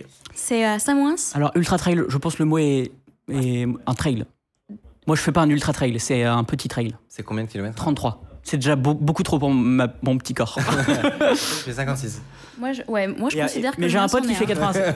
J'ai un pote Tu vas qui pas lui enlever, son ultra, ok Non, non. Ok. Mais j'ai un pote qui fait 96 et, et, Non, euh, mais il y en a des très grands. là je crois que tu- ça commence à considérer enfin je sais, sais pas c'est quoi l'échelle des trails mais euh, c'est fou ce meublage là. C'est bon, tout va bien. Ah Vous pouvez reprendre sereinement, tout va Non, mais bien. du coup tu t'entraînes tu t'entraînes à Donf quoi. J'ai- repris l'entraînement, mec. Ouais. Il faut que toi aussi tu. Ouais. Il faut qu'on se sync. euh, voilà, mais faites voilà. ça ensemble. Allez. Euh, avant Interscore, on va faire un atelier trail. Non mais oui, oui, promis le chat si vous m'engueulez si si j'ai pas commencé mon entraînement Non, euh, dans deux semaines. Vrai, respect Hop. Je balancerai. Euh, je vous le disais, aujourd'hui, on a un sujet cool puisqu'on va parler de gaming, encore une fois. Euh, vous- pour ceux qui ont suivi le- la chronique qu'a fait Mathieu sur une distribution très spéciale qui permet de, de se construire sa propre console de jeu, vous allez, vous allez voir, il y a des petites euh, similitudes en plus. On est, on est dans, les mêmes, dans les mêmes thèmes. Mm. Je vous le disais, historiquement, les Mac et euh, macOS n'a jamais été une plateforme destinée aux jeux vidéo. Sauf que euh, depuis quelques années, ça a évolué avec l'arrivée des processeurs de Apple Silicon. La donne a changé et maintenant Apple s'est mis à, à s'intéresser aux jeux sur Mac. Ils ont euh, noué des partenariats avec des éditeurs de, jeux vidéo jusqu'à lancer en juin dernier un truc très spécial qu'on va vous expliquer qui s'appelle le Game Porting Toolkit. Et quand effectivement on voit les keynotes d'Apple, il y a de plus en plus de. Voilà, il y a des démos qui sont un peu sexy où ils montrent des, performances de dingue sur des ordi portables. Normalement, cette phrase n'existe pas, mais il y a des performances en jeu vidéo sur des ordi portables qui ont des batteries qui tiennent un peu la route. Il y a un côté magique dans les keynotes d'Apple quand tu vois les démos.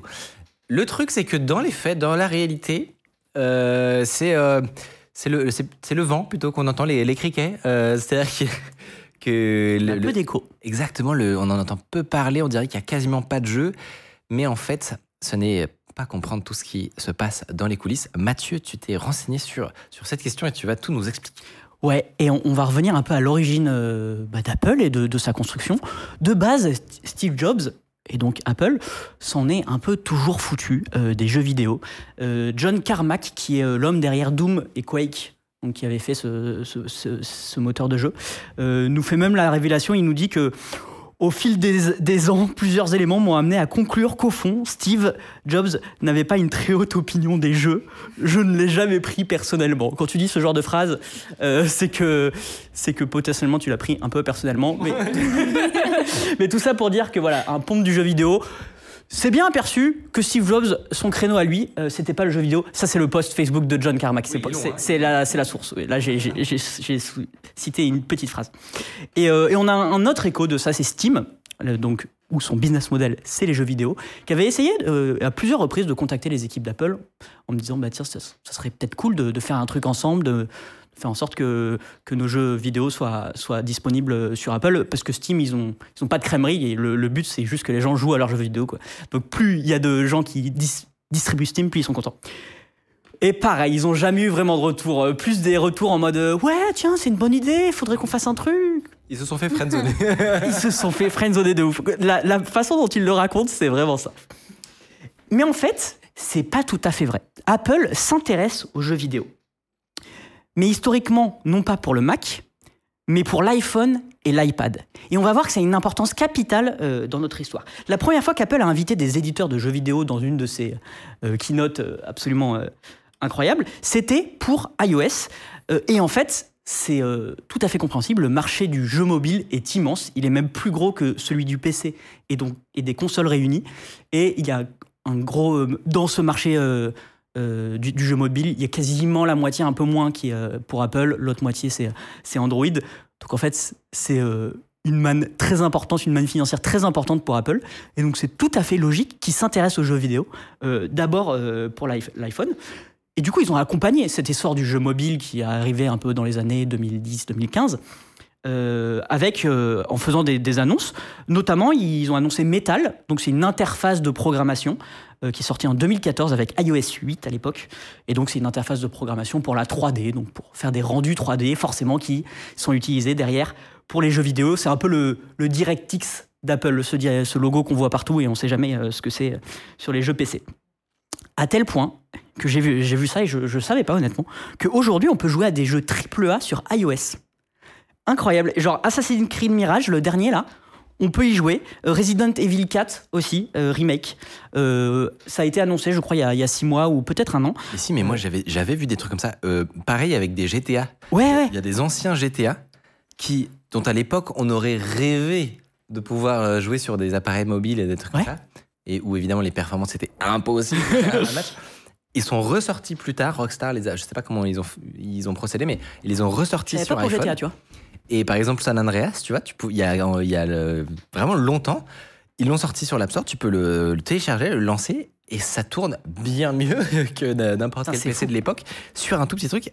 Et c'est justement ça, moi, qui m'a fait le plus halluciner en mode, mais quel potentiel manquait Genre, pourquoi il n'y a pas plus de jeux? C'est- pour ça que je, je- je suis vraiment très intrigué par la question. Exactement. Et donc, du coup, c'est fou de pouvoir faire ça sur iOS. Qu'en est-il pour le Mac? Qu'est- Qu'est-ce qu'ils font avec ce Mac? Euh, Et bien, jusqu'ici, rien n'était fait. Vraiment, il y avait zéro effort. Alors, vraiment, pas, pas un ingénieur. euh, J'exagère un peu, mais euh, pas un ingénieur bossait vraiment sur le fait de pouvoir jouer sur Mac. Mais ça a changé. Ça a changé à deux moments précis. On va revenir sur ces deux moments.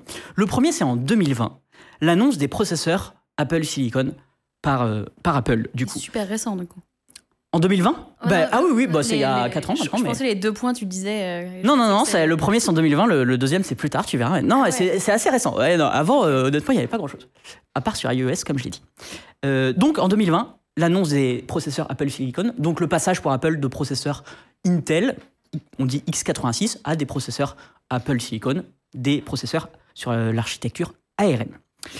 Il y a plusieurs raisons à ça, dont une qui nous intéresse particulièrement, avoir une, archi- une architecture pardon, commune à tous les appareils Apple, que ce soit les iPhones, les iPads, euh, l'Apple Watch, je crois même, les Mac, ils, ils tournent tous sur la même architecture et évidemment, eh ben, ça simplifie plein de trucs en termes de développement euh, derrière. Il y a évidemment d'autres raisons, mais celle-là est une des principales et celle qui nous intéresse aujourd'hui. Et du coup, on peut se dire, bah, c'est beaucoup plus simple d'utilisation et par exemple, Metal qui existe sur iOS, on va pouvoir le porter assez facilement sur euh, macOS. Et donc Metal, c'est, je rappelle, l'interface qui permet de faire du rendu 3D. Euh, et puis, deuxième raison euh, où on se dit que tiens, ça peut peut-être jouer être un moment décisif pour le jeu vidéo sur Mac, cette annonce des Apple Silicon, donc c'est bien de ça dont on parle, c'est que l'architecture en elle-même des Apple Silicon est plutôt bien optimisée pour les, euh, le jeu vidéo. Ça ressemble même, ces processeurs ressemblent même à des processeurs qui sont embarqués dans des consoles de salon, des consoles de jeux type PlayStation 5 ou, euh, ou Xbox. En fait, c'est des processeurs qui ont un CPU, un GPU et une mémoire dans une même puce. Et déjà, Apple met une importance euh, sur la partie GPU, donc sur la partie graphique, qui est beaucoup plus importante que ce qu'on a pu voir avec euh, les anciens Mac qui tournaient sur Intel. Là, vraiment, ils, ils en parlent dans leur keynote, alors qu'avant, euh, ouais, ça, tant qu'on arrive à afficher l'écran, on est content. Quoi. Enfin, il y avait un petit partenariat avec AMD. Euh, Voilà. Voilà, ils te mettaient un GPU mobile. C'était un enfer. C'était vague- vaguement potable, mais trois fois moins que la concurrence au même prix. Voilà, en gros. Et autre chose qui est incroyable, c'est la mémoire unifiée. Et ce qui est d'ailleurs aussi euh, intéressant, pardon, pour faire tourner des IA, c'est qu'en en fait, quand on joue à un jeu vidéo, on peut prendre cette mémoire RAM unifiée et se dire, OK, on va l'allouer que aux jeux vidéo. Et du coup, ça fait une carte graphique qui a potentiellement 8 gigas de mémoire qui, je simplifie, 8 gigas de mémoire qui est allouée pour cette partie graphique. Et c'est énorme. Et donc, du coup, d'avoir Qui est nécessaire pour des plus gros jeux. Enfin, vraiment, c'est- Exactement. beaucoup, beaucoup de VRAM. ouais. Alors qu'avant, encore une fois, avant ces puces Apple Silicon, jamais tu avais 8 gigas ou alors fallait prendre une option très très chère dédiée à la partie graphique. Là, le fait que la mémoire soit unifiée dans ces nouveaux euh, processeurs euh, annoncés par Apple, c'est une très bonne nouvelle pour l'essor potentiel du jeu vidéo euh, sur macOS. Enfin, dernière chose qui ont fini de convaincre les gens, qui travaillent dans le jeu vidéo et qui ont vu cette conf, ils se sont dit, ok, ça va être beaucoup plus simple parce qu'il n'y a qu'une seule famille de, processeurs à prendre en compte. Avant, globalement, il fallait prendre en charge toutes les cartes graphiques qui existent euh, sur Terre, par exemple ce que, fait Windows euh, et les développeurs de Windows, bah, voilà, il faut faire en sorte que tous les jeux fonctionnent sur toutes les cartes graphiques. Ça, Apple euh, ne le faisait pas et n'avait aucune envie de le faire. Maintenant qu'ils font leur propre processeur et que c'est la même famille, ça paraît beaucoup plus simple à maintenir et à se dire, OK, bah maintenant qu'on n'a qu'un seul processeur graphique, entre guillemets, on va pouvoir euh, l'utiliser pour tous les jeux, ça va être super simple. Est-ce que j'ai été clair sur euh, ces petits Bah, points techniques? enfin, Jusqu'à présent, je- là, moi, je suis en train de comprendre que c'est la, plateforme idéale pour faire du jeu vidéo. Euh, ce qui, bah, enfin, tu aurais dit ça il y a 10 ans pour me, pour des Macs, ça paraît, euh, ça aurait paru absurde. Et, et ce- et le- je- ça m'intrigue de plus en plus parce que pour l'instant, ça, ça se passe pas, quoi. Vraiment. Exactement. Il y a que dalle. Mais pourtant, là, on se dit, OK, alors peut-être vraiment, ça devient la meilleure plateforme, j'ai envie d'y jouer. Et Apple va nous donner raison, il y a six mois, donc, un peu plus, en 2023, lors euh, de leur keynote. Ils invitent à leur keynote, et ils, euh, ils le font en grande pompe, on connaît Apple, ils invitent à leur, à leur keynote Hideo Kojima. C'est le créateur de la saga Metal Gear. Oh. Vraiment Ouais, quelqu'un de. Non, mais Nice. tu t'aimes bien ce jeu? Oui. Ouais, voilà, c'est ce monsieur. Euh, c'est quelqu'un de très très respecté euh, chez les éditeurs euh, de jeux vidéo. Et voilà, il annonce qu'il va porter euh, notamment un jeu que je ne connaissais pas, Death Stranding. Euh, tu connais? Euh, oui, c'est un nom de. Voilà. en gros, que je vois sur le côté. globalement, on comprend que Apple a fait un partenariat avec cet éditeur pour qu'il porte ses jeux sur Mac et qui euh, mette à disposition ces jeux qui sont vraiment très chouettes sur la plateforme macOS. On se dit, ok, bon bah là, en plus, Apple, euh, ils avaient, ils avaient tout fait, ils avaient, il y avait tous les, les ingrédients pour faire une bonne plateforme macOS et en plus, Apple maintenant nous le dit. En fait, euh, on a un peu envie que vous jouiez sur Mac. Euh, regardez, on a, on a invité euh, cette personne. On a, ils annoncent des jeux, euh, plusieurs jeux en grande pompe. Euh, J'ai un peu oublié les, les noms, mais il y, a, y a plusieurs jeux qui sont, à- qui sont annoncés, Assassin's Creed, je crois, et d'autres. On se dit, non, pas Assassin's Creed crois moyen. Non, je pense que j'aurais, euh, j'aurais testé ça. Et alors, peut-être j'ai raté la Eh dernière. ben, j'ai oublié, mais peut-être Ah, que le, le chat là. Mais en tout cas, ils annoncent euh, 3-4 jeux euh, en natif su- euh, sur Mac. Euh, donc il y, a des- il y a- il y a des partenariats. Dans cette keynote, ils mettent aussi l'accent sur les GPU. La puce M3 a des, euh, des performances graphiques bien plus élevées qu'avant. Donc vraiment, tous- tous les, tous, les signes, euh, tous les signaux sont là. Un responsable marketing. À la moitié de la puissance, euh, enfin la, la moitié de la consommation Ouais. électrique, quoi. Ce qui est le rêve de n'importe quel. enfin, De pouvoir jouer dans le train. Exactement. n'importe quel joueur sait que si tu achètes un ordi gaming portable, tu as une heure de, une heure de jeu, en fait, où j'exagère, mais deux, deux heures, trois heures. Et les responsables marketing sont d'accord. Il y en a un qui dit le jeu vidéo fait fondamentalement partie du design des puces Apple. On se dit c'est bon. Dernière annonce qui finit d'enfoncer le clou. Apple rentre dans le jeu vidéo pour le bon. Tu en, par- tu en as parlé en, en intro. C'est l'annonce du Game Porting Toolkit. C'est une couche de traduction Ça, c'est une dinguerie. permettant de jouer à des jeux Windows, mais sur Mac. Mais non. Et là, Ça, c'est une dinguerie. on se dit euh, c'est bon. Parce que moi, je, pour, expliquer, moi, je, je suivais depuis un, un longtemps euh, des projets. Comme ça fait un, certain temps que j'ai un Mac et que je voulais pouvoir jouer à des jeux, je suivais depuis longtemps des projets qui essayent de faire ça, qui essayent de, euh, à défaut, puisque les développeurs ne le font pas et considèrent que ça ne vaut pas le coup de s'investir sur, euh, sur euh, Mac, et ben il y a des gens qui se sont dit, bah, c'est pas grave, on va faire comme sur Linux, comme, comme ce qu'ils ont fait eux, et on va prendre des jeux conçus pour Windows et trouver des, des moyens d'émuler ou de virtualiser un environnement Windows pour faire tourner quand même ces jeux. Mais est-ce que c'est pas super slow? Ça existait, en fait, voilà, ça existait depuis longtemps, des trucs comme ça. Euh, certains connaissent peut-être. euh, ouais, bah, j'ai- le nom vient de m'échapper. Mais Vine, alors il y a Wine, mais il y Wine, a euh, un truc basé dessus. Si vous... crossover. Oui, voilà. Merci. T'as une boîte spécialisée euh, à faire des couches, euh, exactement des, des, des couches de d'émulation de ce genre, qui s'appelle Crossover et, euh, et qui était le mieux de ce qui existait et qui te permettait de jouer euh, à des jeux et que ce soit jouable, tu vois. Bon, par contre, tu divises par deux ou trois les perfs que tu devrais avoir en gros. Puis tu fais pas un counter, quoi. Tu- Non, non, non, non. En fait, tu, tu, tu peux jouer alors qu'avant tu ne pouvais pas. Ouais. Mais effectivement, c'est du gâchis. C'est c'est un gâchis de matériel et de hardware, Ouais. ce qui fait que ça n'aurait aucun sens d'acheter un Mac rien que pour cette raison. Enfin, et, et, et là, Apple sort un truc, mais c'est de la magie noire. C'est-à-dire que tu vois, le, tu vois la keynote, le truc, c'est tout ce dont euh, cette, euh, cette communauté-là rêvait depuis hyper longtemps. À savoir, ils arrivent à faire tourner des jeux conçus pour Windows Donc, si je dis pas de bêtises, c'est des- typiquement des jeux pour Vulkan ou des, des choses comme ça. Exactement. Et ils arrivent On à va les pas di- dropper tous ces noms compliqués, mais je Non. vais essayer d'en dire le moins possible. Promis. Exactement. Mais alors, tu me dis si, si j'ai une bêtise, hein, mais ils arrivent à les faire tourner quasiment à vitesse réelle. C'est-à-dire que c'est par rapport à si ça avait été développé en natif sur Metal, et ben c'est quasiment euh, au, au max des perfs que tu pourrais espérer en gros. Et donc moi je me souviens, à ce moment-là, c'est le, c'est le, c'est le haut de la, de la vague en termes de hype. Tout le monde se dit, ça va être dingue, le, euh, le gaming sur Mac, et ça s'apprête à changer. On va pouvoir jouer à tous les AAA. Il va se passer la même, chose que sur Linux.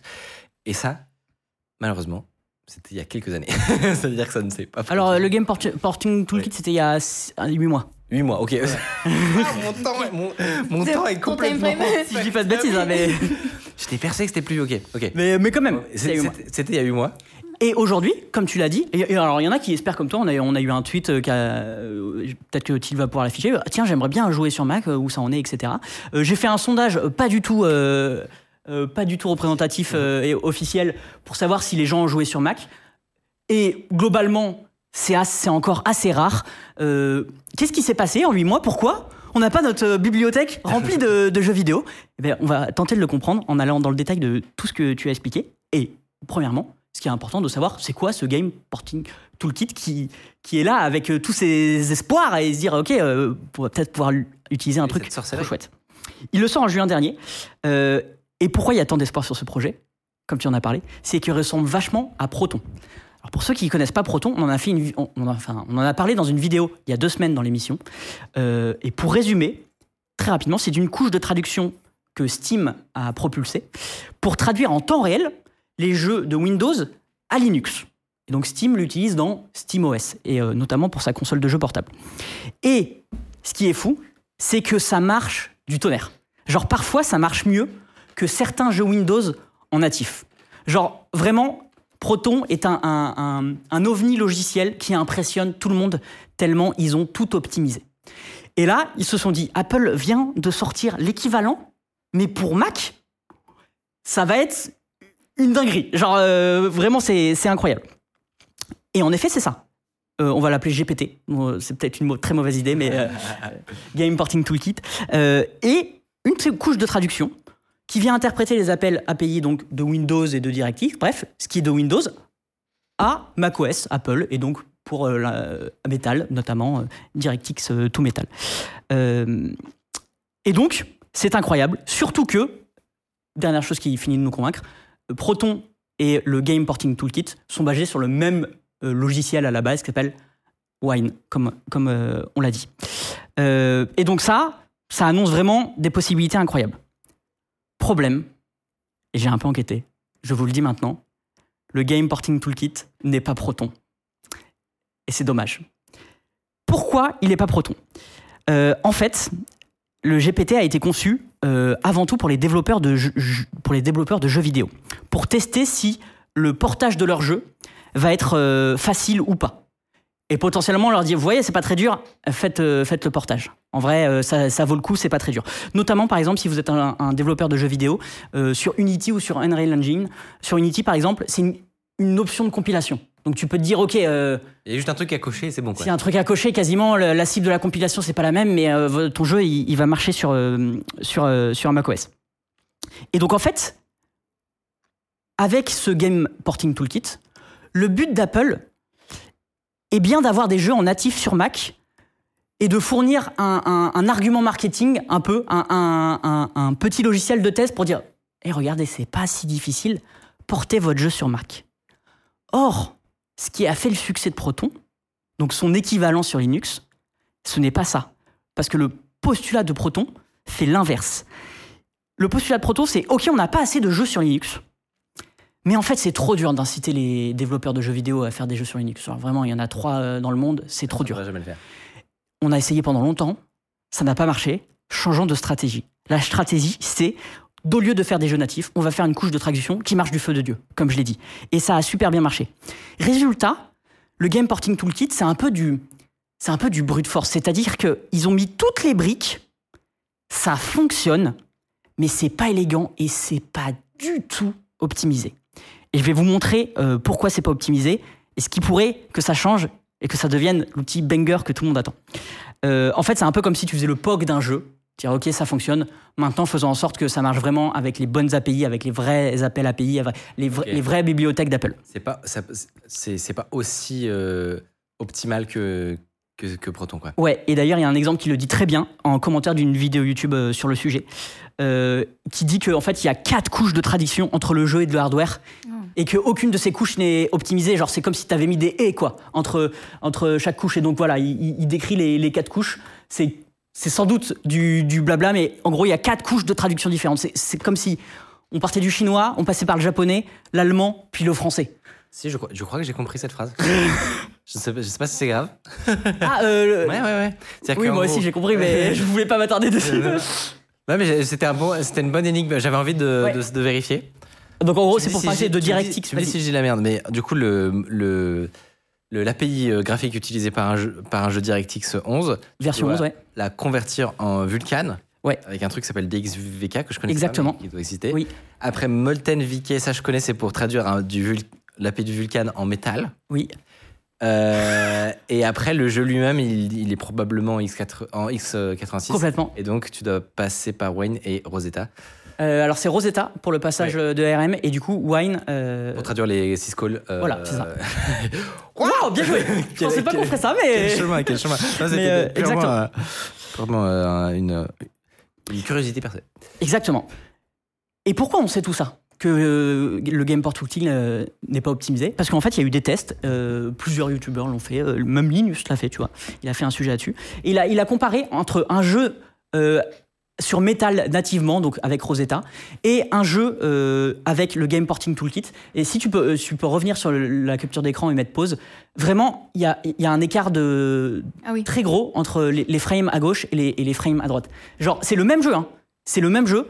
D'un côté, c'est nativement, il y a juste la traduction de fin pour passer de x86 à ARM. Bref, c'est le jeu natif. De l'autre côté, c'est pas le jeu natif, c'est avec le Game Porting Toolkit.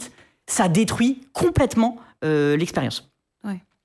Euh, et en plus, on l'a dit, il y a une, il y a un- par rapport à Proton, il y a une- ça sera coupé, mais il y a une couche de, de, de traduction supplémentaire qui est Rosetta 2 pour le faire passage de x86 à ARM. Est-ce que pour autant, c'est sans intérêt, ce Game Porting Toolkit? Pas du tout. Parce que certes, il y a pas mal de jeux qui crachent, parce que vraiment, vous pouvez jouer actuellement à plein de jeux. Mais il y en a qui fonctionnent. Notamment, euh, je vais essayer de vous donner envie, Resident Evil Village, No Man's Sky, euh, Hollow Knight. Hollow Knight, moi, euh, ça, j'ai failli craquer. Voilà, donc ça, c'est une liste de- des jeux qui marchent. Cyberpunk. Cyber- Cyberpunk et oui, oui, oui. Cyberpunk fonctionne. Alors, euh, faut- potentiellement, il faut avoir un- au minimum un M2 Pro pour que ça fonctionne. Ouais, quand même. mais, mais, euh, mais ça fonctionne. Tomb Raider, mais c'est un, un vieux jeu. Baldur's, Baldur's Gate 3. Bref, entre les jeux natifs qui sont sur la plateforme, mais aussi les jeux que vous pouvez faire tourner avec le Game Porting Toolkit, il y a honnêtement euh, des bons jeux qui, qui, qui existent. Et si ça fonctionne, vu que l'installation de ce genre d'outils est un peu chiante, eh ben, il y en a qui l'ont rassemblé dans une application qui s'appelle Whisky. Et donc vous pouvez installer Whisky App à vos risques et périls sur votre macOS. Pas du tout encadré par Apple, ça. Pas du tout. en- Ah non, euh, vraiment pas du tout. Sauf qu'en fait, ça mélange tous les outils que j'ai un peu cités au pré- Ouais. précédemment. Il y a du Wine, il y a du crossover euh, et il y a du Game Porting Toolkit. Donc tout ça dans le même endroit. Avec une, avec une jolie interface. Mais c'est ça. Ah, En fait, moi, moi, je vois qu'ils ont bien bossé leur landing page. Ça veut dire que normalement, le processus d'installation va pas être trop pénible. en général, tu vois ça au... Exactement. C'est plutôt bien expliqué, je trouve. Ouais. carrément. Mais tu l'as, tu l'as testé du coup? Non, parce que j'ai un Mac euh, Intel et que et en, vrai- et en vrai et au- autre argument, je joue pas du tout à des jeux vidéo. J'ai j'ai adoré faire cette chronique. Bah, moi, je vais, je vais l'essayer. Tu sais quoi Pareil, je joue plus tellement, mais euh, j'ai quand même très envie d'essayer là. Mais, euh, mais alors, attention, hein, il y a quand même. Vous l'avez vu sur le sheet Oui. d'avant, enfin, il y a pas mal de jeux qui ne marchent pas. Euh, sur Linus, quand il a fait son test, sur 9 jeux, il y en a 5 qui marchaient pas quand même. Ok. Donc, euh, bon. Et bah avant, c'était zéro. Avant, c'était zéro. Et justement, euh, on est un peu déçu parce qu'on s'attendait à un Proton-like et à se dire, bah, on va pouvoir tout jouer à littéralement toute la bibliothèque Steam sur macOS. Mais est-ce que ça a quand même des chances d'évoluer? Est-ce que le Mac euh, a la possibilité de devenir une vraie plateforme de jeux vidéo? Eh bien, moi, j'ai envie de vous dire oui.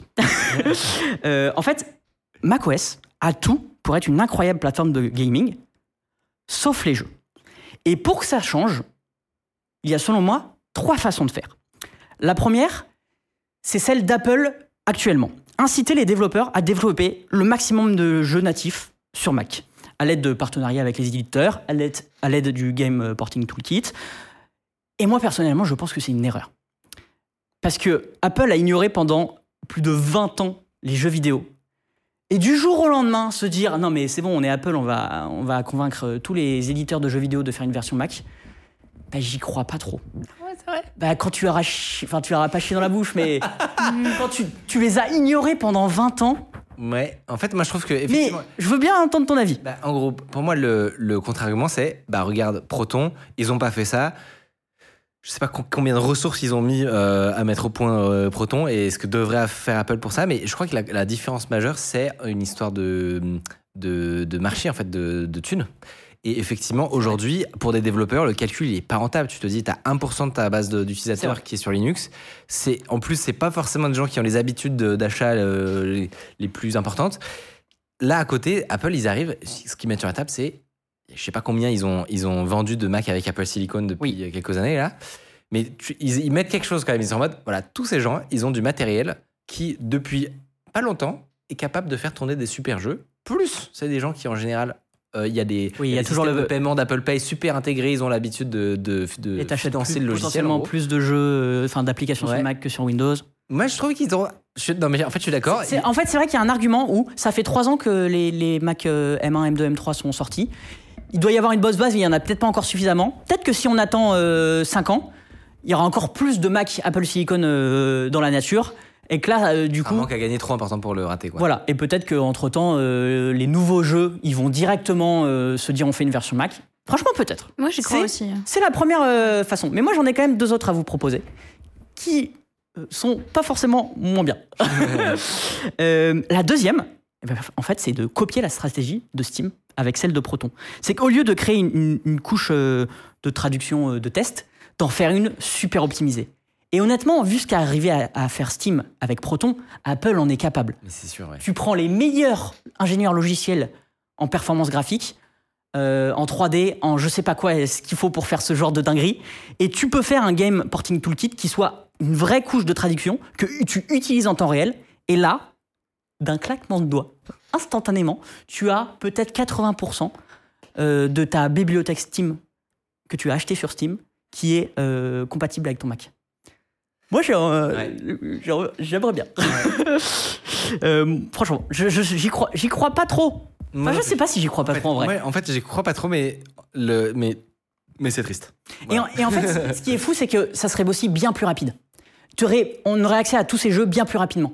Parce que le, bon, il faut développer la solution, mais euh, c'est bien plus rapide de faire un truc super optimisé dans ton coin et que tout marche que d'aller convaincre chaque studio avec des billets, avec des discussions, avec du temps, euh, ou alors avec le, le temps, le faire au, au- au long terme et se dire que les gens vont l'adapter naturellement. Enfin, il y a un truc où il y a un accélérateur de solutions. Moi, j'y vois un peu un accélérateur de solutions. Il y a une étape en moins.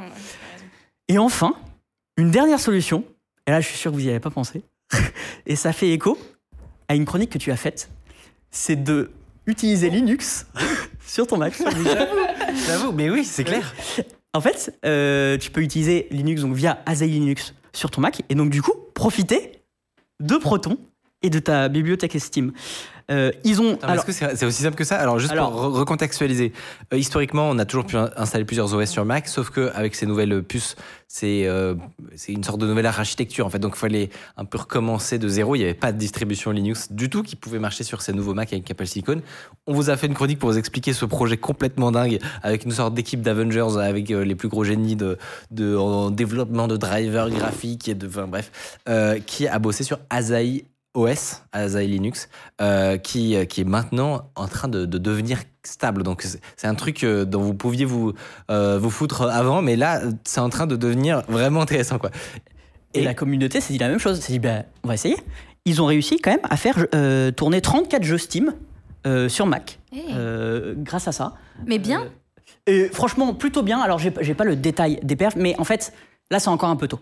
Il faut encore un peu attendre. Il y a Lina, qui est la. Ah, tu la connais Bah, Voilà, bien sûr, tu- on en- j'en avais parlé pour la bah ouais. Et ben c'est celle euh, qui est euh, du coup euh, l'ingénieur GPU, on va dire, carte graphique, euh, à la portée Proton sur Asahi Linux, la, cra- la craque.